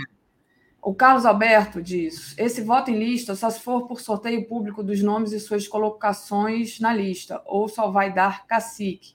Gabriel Bandeira, votem diretamente nos candidatos do PT ou partido de esquerda de preferência. Votando na legenda, soma para a coligação. Entram candidatos que se coligaram com o PT, é, disse sim, ele. Sim. É, e o José Carlos foi aquele que pediu um corte na sua opinião, Tereza. Tereza, é, Deixa eu te falar é, a questão, aquela questão, né, do ajudante de ordens do lá do, do Bolsonaro, do gabinete do Bolsonaro. Parece que o Bolsonaro não gostou muito dessa investigação e dessa quebra do sigilo bancário do Mauro César Cid, né? O Bolsonaro está com medo dessa dessa bomba aí, dessas notícias, enfim, mais uma vez é mais caso de corrupção. Antes de passar para você falar disso, se é que vai dar tempo, que a gente só tem quatro minutos, mas só agradecer ao Robson, Daphne e Tereza, eu não saio para o meu exercício matinal antes de assistir vocês. Gosto de informação verdadeira, e isso é com vocês. Obrigada, Robson. Que legal sua mensagem. E o Ednei Manauara diz: ontem um cabo eleitoral do deputado federal Zé Ricardo, do PT Amazonas, foi agredido após mini comício em Manaus. Jadir foi atacado por Bolsona bolsonarista por trás com uma barra de ferro em sua cabeça e pegou cinco pontos. Eu falei disso aqui mais cedo, Ednei, que realmente houve esse. Isso aí é uma tentativa de assassinato. Você dá na cabeça de alguém com uma barra de ferro, né? Ainda bem que ele né, só levou cinco pontos, mas é muito grave isso. Tereza. Então, o Bolsonaro está levando aí essa pá de cal, que é essa investigação dessas operações transações bancárias financeiras é, estranhas entre eh, o seu assessor, o, ajudante de ordem, Mauro César, é, e a conta de Bolsonaro, pagamento de contas e tal, uma sugestão ali de que pode, poderia estar havendo uma rachadinha, sei lá, como é que pinga tanto dinheiro miúdo, etc. E só a Polícia Federal pediu para a quebra do sigilo, o ministro Alexandre de Moraes consultou a PGR, que foi contra, mas o ministro Alexandre de Moraes autorizou a quebra de sigilo do ajudante de ordens do Bolsonaro, que está irritadíssimo é, e ontem falou que o Moraes ultrapassou todos os limites, é, em suma, insinuando que a perseguição a ele, né? É, e que a Polícia Federal come na mão do ministro de Alexandre, porque a iniciativa não foi do Alexandre, foi da Polícia Federal. Mas ele está é, tá dizendo que a Polícia Federal fez porque o Alexandre pediu, porque o Alexandre mandou. Alexandre, você mexer comigo é uma coisa, você mexer com minha esposa, você ultrapassou todos os limites morais, todos os limites. Está pensando o que é da vida, que pode tudo? Você um dia vai dar uma canetada e me prender? Isso que passa na tua cabeça é uma covardia, isso é o Bolsonaro, tá? É, porque essas, esse ajudante de ordens pagava contas da Michele. e ele recebia pequenos depósitos em sua conta, depósitos em dinheiro. Isso que levantou a suspeita da Polícia Federal, levanta a nossa. Todos nós sabemos que essa é a família da rachadinha. Por que, que não, não pode ter uma nova rachadinha? Ninguém pode afirmar que é, mas a suspeita é essa, de uma rachadinha ali, de tem alguém depositando na conta do, do ajudante de ordens e ele paga contas da família. Inclusive, pagou contas da Michelle. Por isso que o Bolsonaro está dizendo que o Alexandre de Moraes está mexendo com a esposa dele. Não, não está mexendo com a esposa, está mexendo com o, o, caixa, que é esse, esse ajudante de ordens, que está funcionando como caixa, está pagando as contas. Né? É, em suma, isso aí é, não está reverberando muito essa notícia, né? uma apuração da Folha de São Paulo. É, os outros jornais não estão indo muito atrás disso, né? desse escândalo, mas ele vai ele vai pegar, tá? O bicho vai pegar aí nessa dessa movimentação financeira. Bom, nós estamos acabando. É, a gente volta. Boa noite. Amanhã tem o debate presidencial. Lula vai passar o dia se preparando. É isso. Muito bom, Tereza. Ah, deixa... Fiz ontem entrevista com seus é, correspondentes lá argentinos, seu é, jornalista ah porque você me indicou, foi muito boa, gostaram muito de ouvir as notícias do Brasil, tá? Que ótimo, maravilha. O Gilberto mandou aqui um recado para você. Tereza, também acho que vai ter voto em lista e mais sistema parlamentarista, todos votando em partidos, disse o Gilberto. O Ednei foi, foi o que eu tinha lido. Gente, queria agradecer a vocês todos e ler aqui a nossa programação de hoje, às 10 horas agora. Vamos lá. O mundo como ele é. Eleição de Lula favorece a luta contra o fascismo no mundo. 11 horas tem o Giro das 11. Às 13 horas, o Brasil Feliz de Novo, com Luísa Dulce, do, no podcast do Conde. 14 horas, Magal fez até escudo para defender militantes da força bruta dos PMs contra a vigília. 15 horas tem o Atus com Conde, às 16 horas, Brasil Popular, 17 horas. Tudo que você precisa saber sobre as leis da cultura, com Cris Ramires. 18 horas a gente tem o Léo Quadrado, 18h30 tem o Boa Noite 247, 22 horas o Dia em 20 Minutos, 23 horas live do Conde, meia-noite. Olha só como a gente está ficando chique, hein? Quem é o advogado que pediu que a PM do Paraná acabasse com a vigília Lula livre? Gente, muito obrigado. Vamos deixando o like aí. Daqui a, a pouco vai... vamos ter programação 24 horas, tá? Tchau, gente. Um beijo. Bom dia a todos e todas. Bom dia.